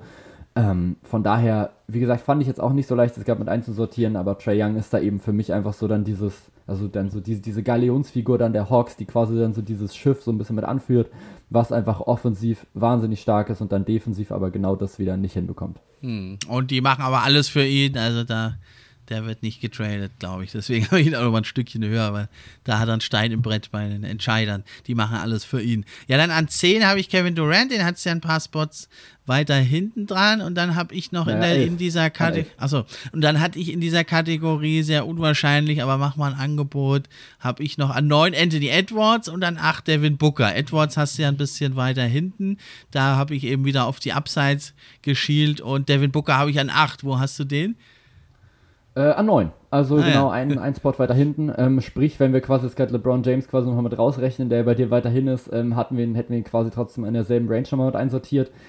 Ähm, ja, gehört halt für mich dann dahin. Also ist für mich auch hier gerade wieder ein Spieler, der vor allem einfach in der Regular Season einfach immer wieder absolut abgeht, der absolut wahnsinnige Würfe trifft, der, glaube ich, die Liga angeführt hat in ähm, Punkten im ersten Viertel. Ich glaube, über so, so 8 bis 9, glaube ich, so in etwa ähm, der also quasi direkt von Anfang an einfach schon ein Statement schon setzen will, ähm, der einfach sein Spiel über die Jahre wahnsinnig gut weiterentwickelt hat, der mit Chris Paul das wahrscheinlich immer noch beste Backcourt der Liga nochmal mitbildet. Ähm, und das ist einfach für mich ein Spieler, der auch jetzt immer noch, ich glaube 25 Jahre alt ist, vielleicht 26 Jahre alt, also auch hier immer noch so leichtes Verbesserungspotenzial, hat sich von einem komplett reinen Scorer, der eben war, als er in die Liga gekommen ist, zu einem Scorer mit Passing-Qualitäten entwickelt und hat jetzt auch immer noch die Möglichkeit, sich weiterzuentwickeln, hat eben jetzt gerade nochmal ein sehr, sehr homogenes, ein gutes Team nochmal mit um sich rum, hat jetzt eben in den Playoffs nochmal, also vor allem jetzt eben in diesem Game 7 natürlich gut abgebaut, aber ich finde, das darf man jetzt halt auch nicht zu hoch jetzt gerade mit hängen, denn das wäre eben einfach ein Kollektivversagen des gesamten Phoenix Suns Teams.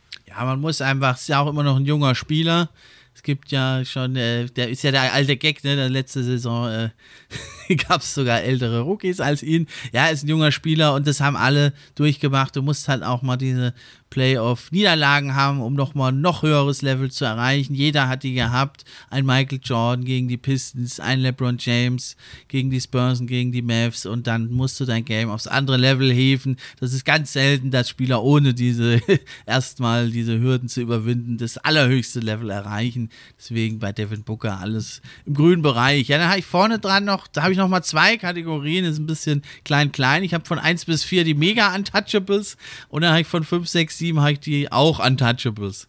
Und da habe ich also dann Jason Tatum, Joel Embiid und Jamorant.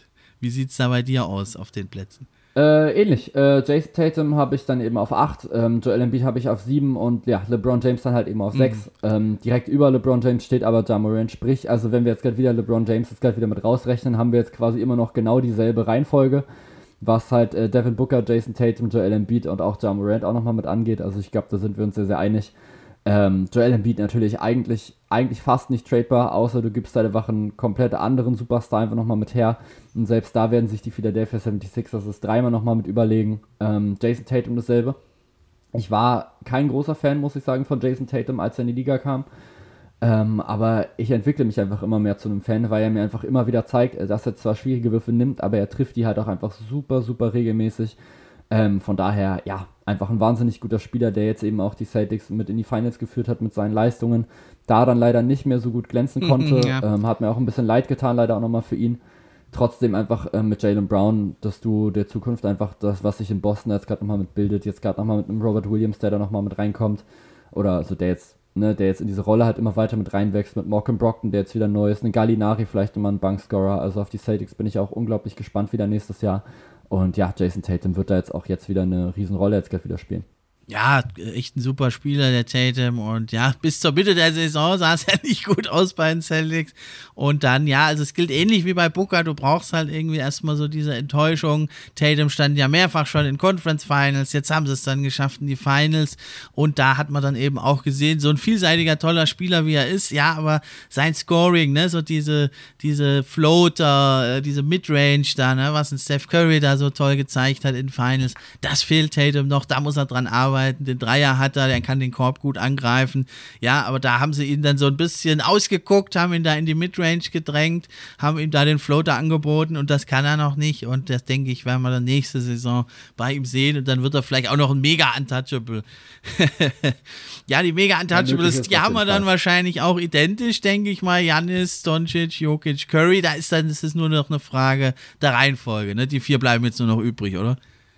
Ist richtig, ja, die vier bleiben übrig. Dann ähm, hau, hau doch jetzt gerade mal deine Reihenfolge doch jetzt gerade mal mit raus. Wen hast du? 4, 3, 2, 1 am besten so rum. Also an 4 habe ich Curry.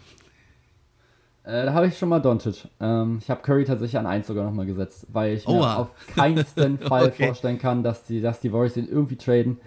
Ähm, vor allem jetzt gerade eben nach der Saison. Das gilt ja aber für alle jetzt ne? in dieser Kategorie. Das, das, gilt, das gilt für alle, aber ich finde, also ich finde gerade so aus diesem Recency-Bias jetzt gerade nochmal mit raus. Mhm gehört für mich Steph Curry einfach das kann mit an die 1, einfach nur weil ich mir denke, ja, das ist jetzt, also die Warriors werden ihn nie, nie, nie, nie, niemals traden. Egal, auch wenn du jetzt sagst, hier, ihr bekommt Janis, ich glaube, glaub, die sagen trotzdem halt nein.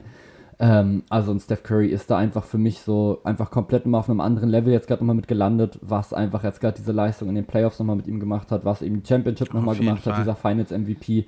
Also für mich ähm, gehört das einfach nochmal auf die 1, weil ich mir dachte, das ist jetzt einfach gerade ein untradebar-Level, was man sich, glaube ich, fast nicht vorstellen kann. Ja, Curry auf jeden Fall. Ist gerade so am Übergang vom Mensch zur Legende, würde ich mal sagen. Ne? Da ist so es ungefähr. bei mir einfach das Alter, ja, das ist das Alter, da habe ich wieder geguckt. Wer ist jetzt von den Vieren, wer, wer kann sich vielleicht auch nochmal steigern? Ja, also das glaube ich jetzt nicht bei Curry, dass er sich nochmal steigert. Ja, er hat sich ja in gewisser Weise, ja, vielleicht nicht gesteigert, aber transformiert sein Spiel, besserer Defender geworden, besserer Playmaker geworden, besserer Decision Maker nicht mehr ganz so schnell, ja, aber könnte man sogar drüber streiten, ob er besser ist. Aber noch mal besser wird er, glaube ich, nicht. Und bei den anderen, da sehe ich die Möglichkeit, dass die noch besser werden. Das ist so der Grund, warum er hier nur an vier ist. Ja, ist natürlich richtig. Ich, ich meine, bei den anderen gibt es ja immer noch so Potenzial, wo sich noch weiterentwickeln können. Luka Doncic und Jokic wahrscheinlich vor allem Defense. Janis nochmal so dann der Wurf. Ähm, bei Curry hast du wahrscheinlich gerade schon richtig gesagt. Das wird jetzt natürlich einfach so auf diesem Level bleiben. Vielleicht nochmal ein bisschen mit abflachen. Aber wie gesagt, ähm, das, was er jetzt eben gerade nochmal gezeigt hat, hat mich einfach dazu veranlasst, ihn einfach direkt auf die Top 1 einfach mit drauf zu hauen. Auf jeden Fall. Dann ja an 3, ich habe dann an 3 Jokic. Ja, einfach weil ich ein Doncic-Fanboy bin. nee, ähm, ja, das ist so, also weiß ich nicht. Also habe ich mich sehr schwer getan. Ich habe dann Jokic an 3, Doncic an 2 und Janis habe ich tatsächlich an 1. Ja, also bei mir ist jetzt halt äh, Doncic auf 4, ähm, Janis auf 3, Jokic auf 2, Curry auf 1, aber ich glaube, ganz ehrlich, da gibt es keine falsche Reihenfolge. Also ich glaube, die 4 kannst du einfach beliebig einfach hin und her schieben und es ergibt einfach immer wieder mit Sinn, was Luka Doncic einfach in seinem jungen Alter jetzt schon in den Playoffs schon gezeigt hat und jetzt eben nicht nur dieses Jahr, sondern auch schon das Jahr davor. Ähm, ist Wahnsinn. Janis Antetokounmpo entwickelt sich einfach immer weiter, hat jetzt auch immer noch sein Passing nochmal komplett weiterentwickelt, immer noch also absolut unterschätzter Pässer, muss man mittlerweile sagen. Also was der da teilweise raushaut, im Sprung, im Flug ja fast schon bei ihm, ähm, da einfach perfekt den Ball einfach in die Ecke dann zu bringen auf eben freie Schützen. Nikola Jokic, zweifache MVP, ja, der es einfach trotzdem noch geschafft hat mit dem, mit diesem Nuggets-Team, was als zweitbesten Spieler teilweise eben Aaron Gordon oder Will Barton hatte, einfach in die Playoffs nochmal mit einzuziehen. Auch hier einfach eine Leistung, die man, glaube ich, nicht unterschätzen darf, die absolut von einem anderen Stern nochmal mit ist. Er könnte jetzt auch zum dritten Mal in Folge MVP werden, der Jokic. es, es könnte sein, man, man kann es ihm wirklich jetzt gerade nochmal zutrauen. Ich glaube ehrlich gesagt nicht, dass die NBA das jetzt gerade macht. Also, also dieses dreimal hintereinander MVP ist dann schon nochmal so ein Müsste anderes schon Level. Erster werden, dafür, Denver, glaube ich. Ja, ich glaube auch, ich glaube, ich glaube auch dafür war es jetzt halt auch die letzten Jahre jetzt auch so, sage ich mal, noch zu knapp. Also mit halt jetzt gerade zweimal Joel Embiid, glaube ich, jetzt gerade noch mit als Zweiter den man halt auch zumindest jetzt in der zweiten Saison, finde ich, auch hätte noch mal knapp noch mal drüber setzen können. Das sind dann auch, Oder auch Janis. Präferenzen. Oder auch Janis. Janis kannst du sowieso einfach immer wieder damit reinschmeißen. Nächstes Jahr werden da halt nochmal andere Spieler nochmal mit reinkommen. Ich bin sehr, sehr gespannt, ob Luka Doncic diesen Award vielleicht mal attackiert, ob ein Jamorant da vielleicht nochmal mit hinkommt. Also das sind für mich alles nochmal so Spieler, die halt auch so in diese MVP-Range jetzt langsam nochmal mit reinkommen. Von daher wird es, glaube ich, sehr, sehr kompliziert für den Joker, das nochmal zu lösen. Aber unmöglich ist es natürlich nicht, denn wie gesagt, der Mann ist einfach, ähm, einfach ein Hybrid. Das ist einfach ein Center mit einem Passing wie ein Guard und das ist einfach unfassbar selten und haben wir so, glaube ich, noch nicht gesehen, einfach in dieser gesamten Liga. Ja, und bei Janis und Doncic und Jokic, da kann man sich einfach freuen. Die haben wir alle noch unglaublich lange. Ja, die sind da noch gar nicht so alt, ne? Wohin bei Curry und äh, ja, LeBron, Damian Lillard, die alte Garde, Kevin Durant, die haben wir nicht mehr so lange. Ja, da, die können wir jetzt noch ein paar Jahre genießen, diese All-Time-Player. Und aber die nächsten stehen ja schon bereit. Äh, die einen sind schon ready, wie Janis und Doncic. Und die anderen, die scharren schon mit den Hufen, Devin Booker und Trey Young und wie sie alle heißen und die noch jüngeren, die stehen auch schon bereit, die Cunninghams, Barnes, Mobley, wie sie alle heißen. Also ich denke, eine goldene Zukunft für die NBA. Ja, auf jeden Fall. Also generell finde ich so dieses ganze individuelle Player-Level ist einfach in den letzten Jahren auch einfach nochmal richtig stark nochmal mit angestiegen. Einfach klar jetzt nochmal durch dieses ganze Ernährungszeug, ähm, durch nochmal bessere Trainingsmethoden, durch Ruhephasen, die besser nochmal mit eingeteilt werden. Also ich glaube, ja, die NBA geht auf jeden Fall weiter. Trotzdem wird es natürlich sehr, sehr traurig, ähm, wenn natürlich dann diese Superstars eben aus dieser, wie du es gerade gesagt hast, alten Garde natürlich dann nochmal retiren. Das werden für mich richtige Trauertage werden, ähm, weil das dann einfach dann diese Spieler sind und die mich einfach so zur NBA dann einfach hingebracht werden. Also ich glaube, so das erste richtige NBA-Highlight, und das ich mich so erinnern kann, war halt einfach so dieser Block in Game 7 von halt LeBron gegen die Warriors. Ähm, und das sind natürlich dann eben so dann diese Spieler, die da einfach wichtig sind. So ein Steph Curry halt einfach dann nochmal ein LeBron James und jetzt halt, wenn man sich dann mehr nochmal damit befasst hat, natürlich auch auf jeden Fall nochmal ein Kevin Durant, der da einfach natürlich eine ganze Generation auch mal mit geprägt hat, sage ich mal, vor allem Steph Curry jetzt natürlich.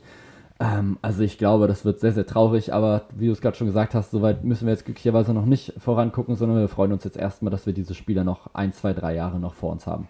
Ja, das Niveau wird immer höher und das fängt ja nicht erst in der NBA an. Also auch, ich gucke ja sehr viel Summer League äh, jedes Jahr und ist also in den letzten Jahren und dieses Jahr auch wieder das Niveau ist derartig gestiegen. Ja, die jungen Spieler, die kommen da schon, was die an Skills haben, was die können, hängt auch ein bisschen, glaube ich, mit dem Internet zusammen. Ja, wenn man will, hat man ja alles Wissen da im Internet, nicht nur Katzenvideos. Man kann auch sich da die Moves angucken, man kann Spieler studieren, einen Kobe Bryant und alle, die vorher kamen und deswegen wird ja immer die neue neue Generation noch besser. Und diese jungen Spieler, das sind auch Freaks, die sich da reinfuchsen und die sich die Moves abschauen. Und das ist, glaube ich, auch nochmal ein Teil, äh, was da eine große Rolle spielt, was, glaube ich, sogar ein bisschen unterschätzt wird, das Internet, die positiven Auswirkungen, die es ja auch haben kann.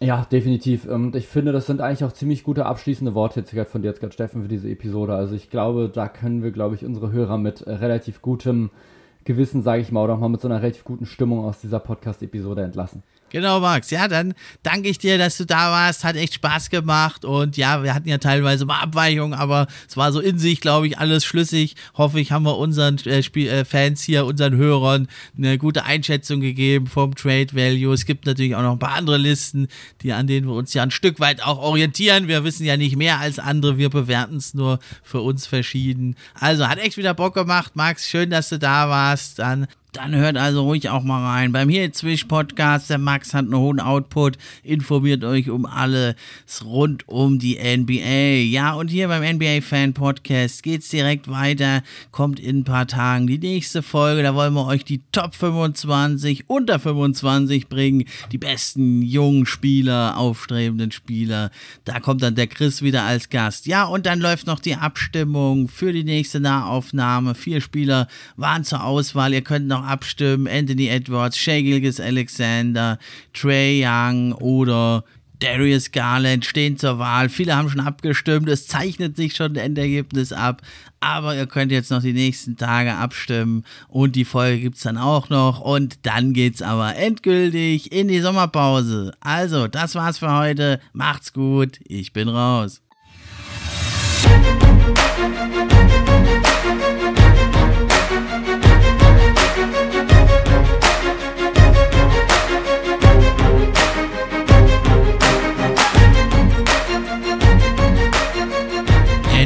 Fan Podcast. Der NBA Podcast für echte Fans von echten Fans gemacht. Musik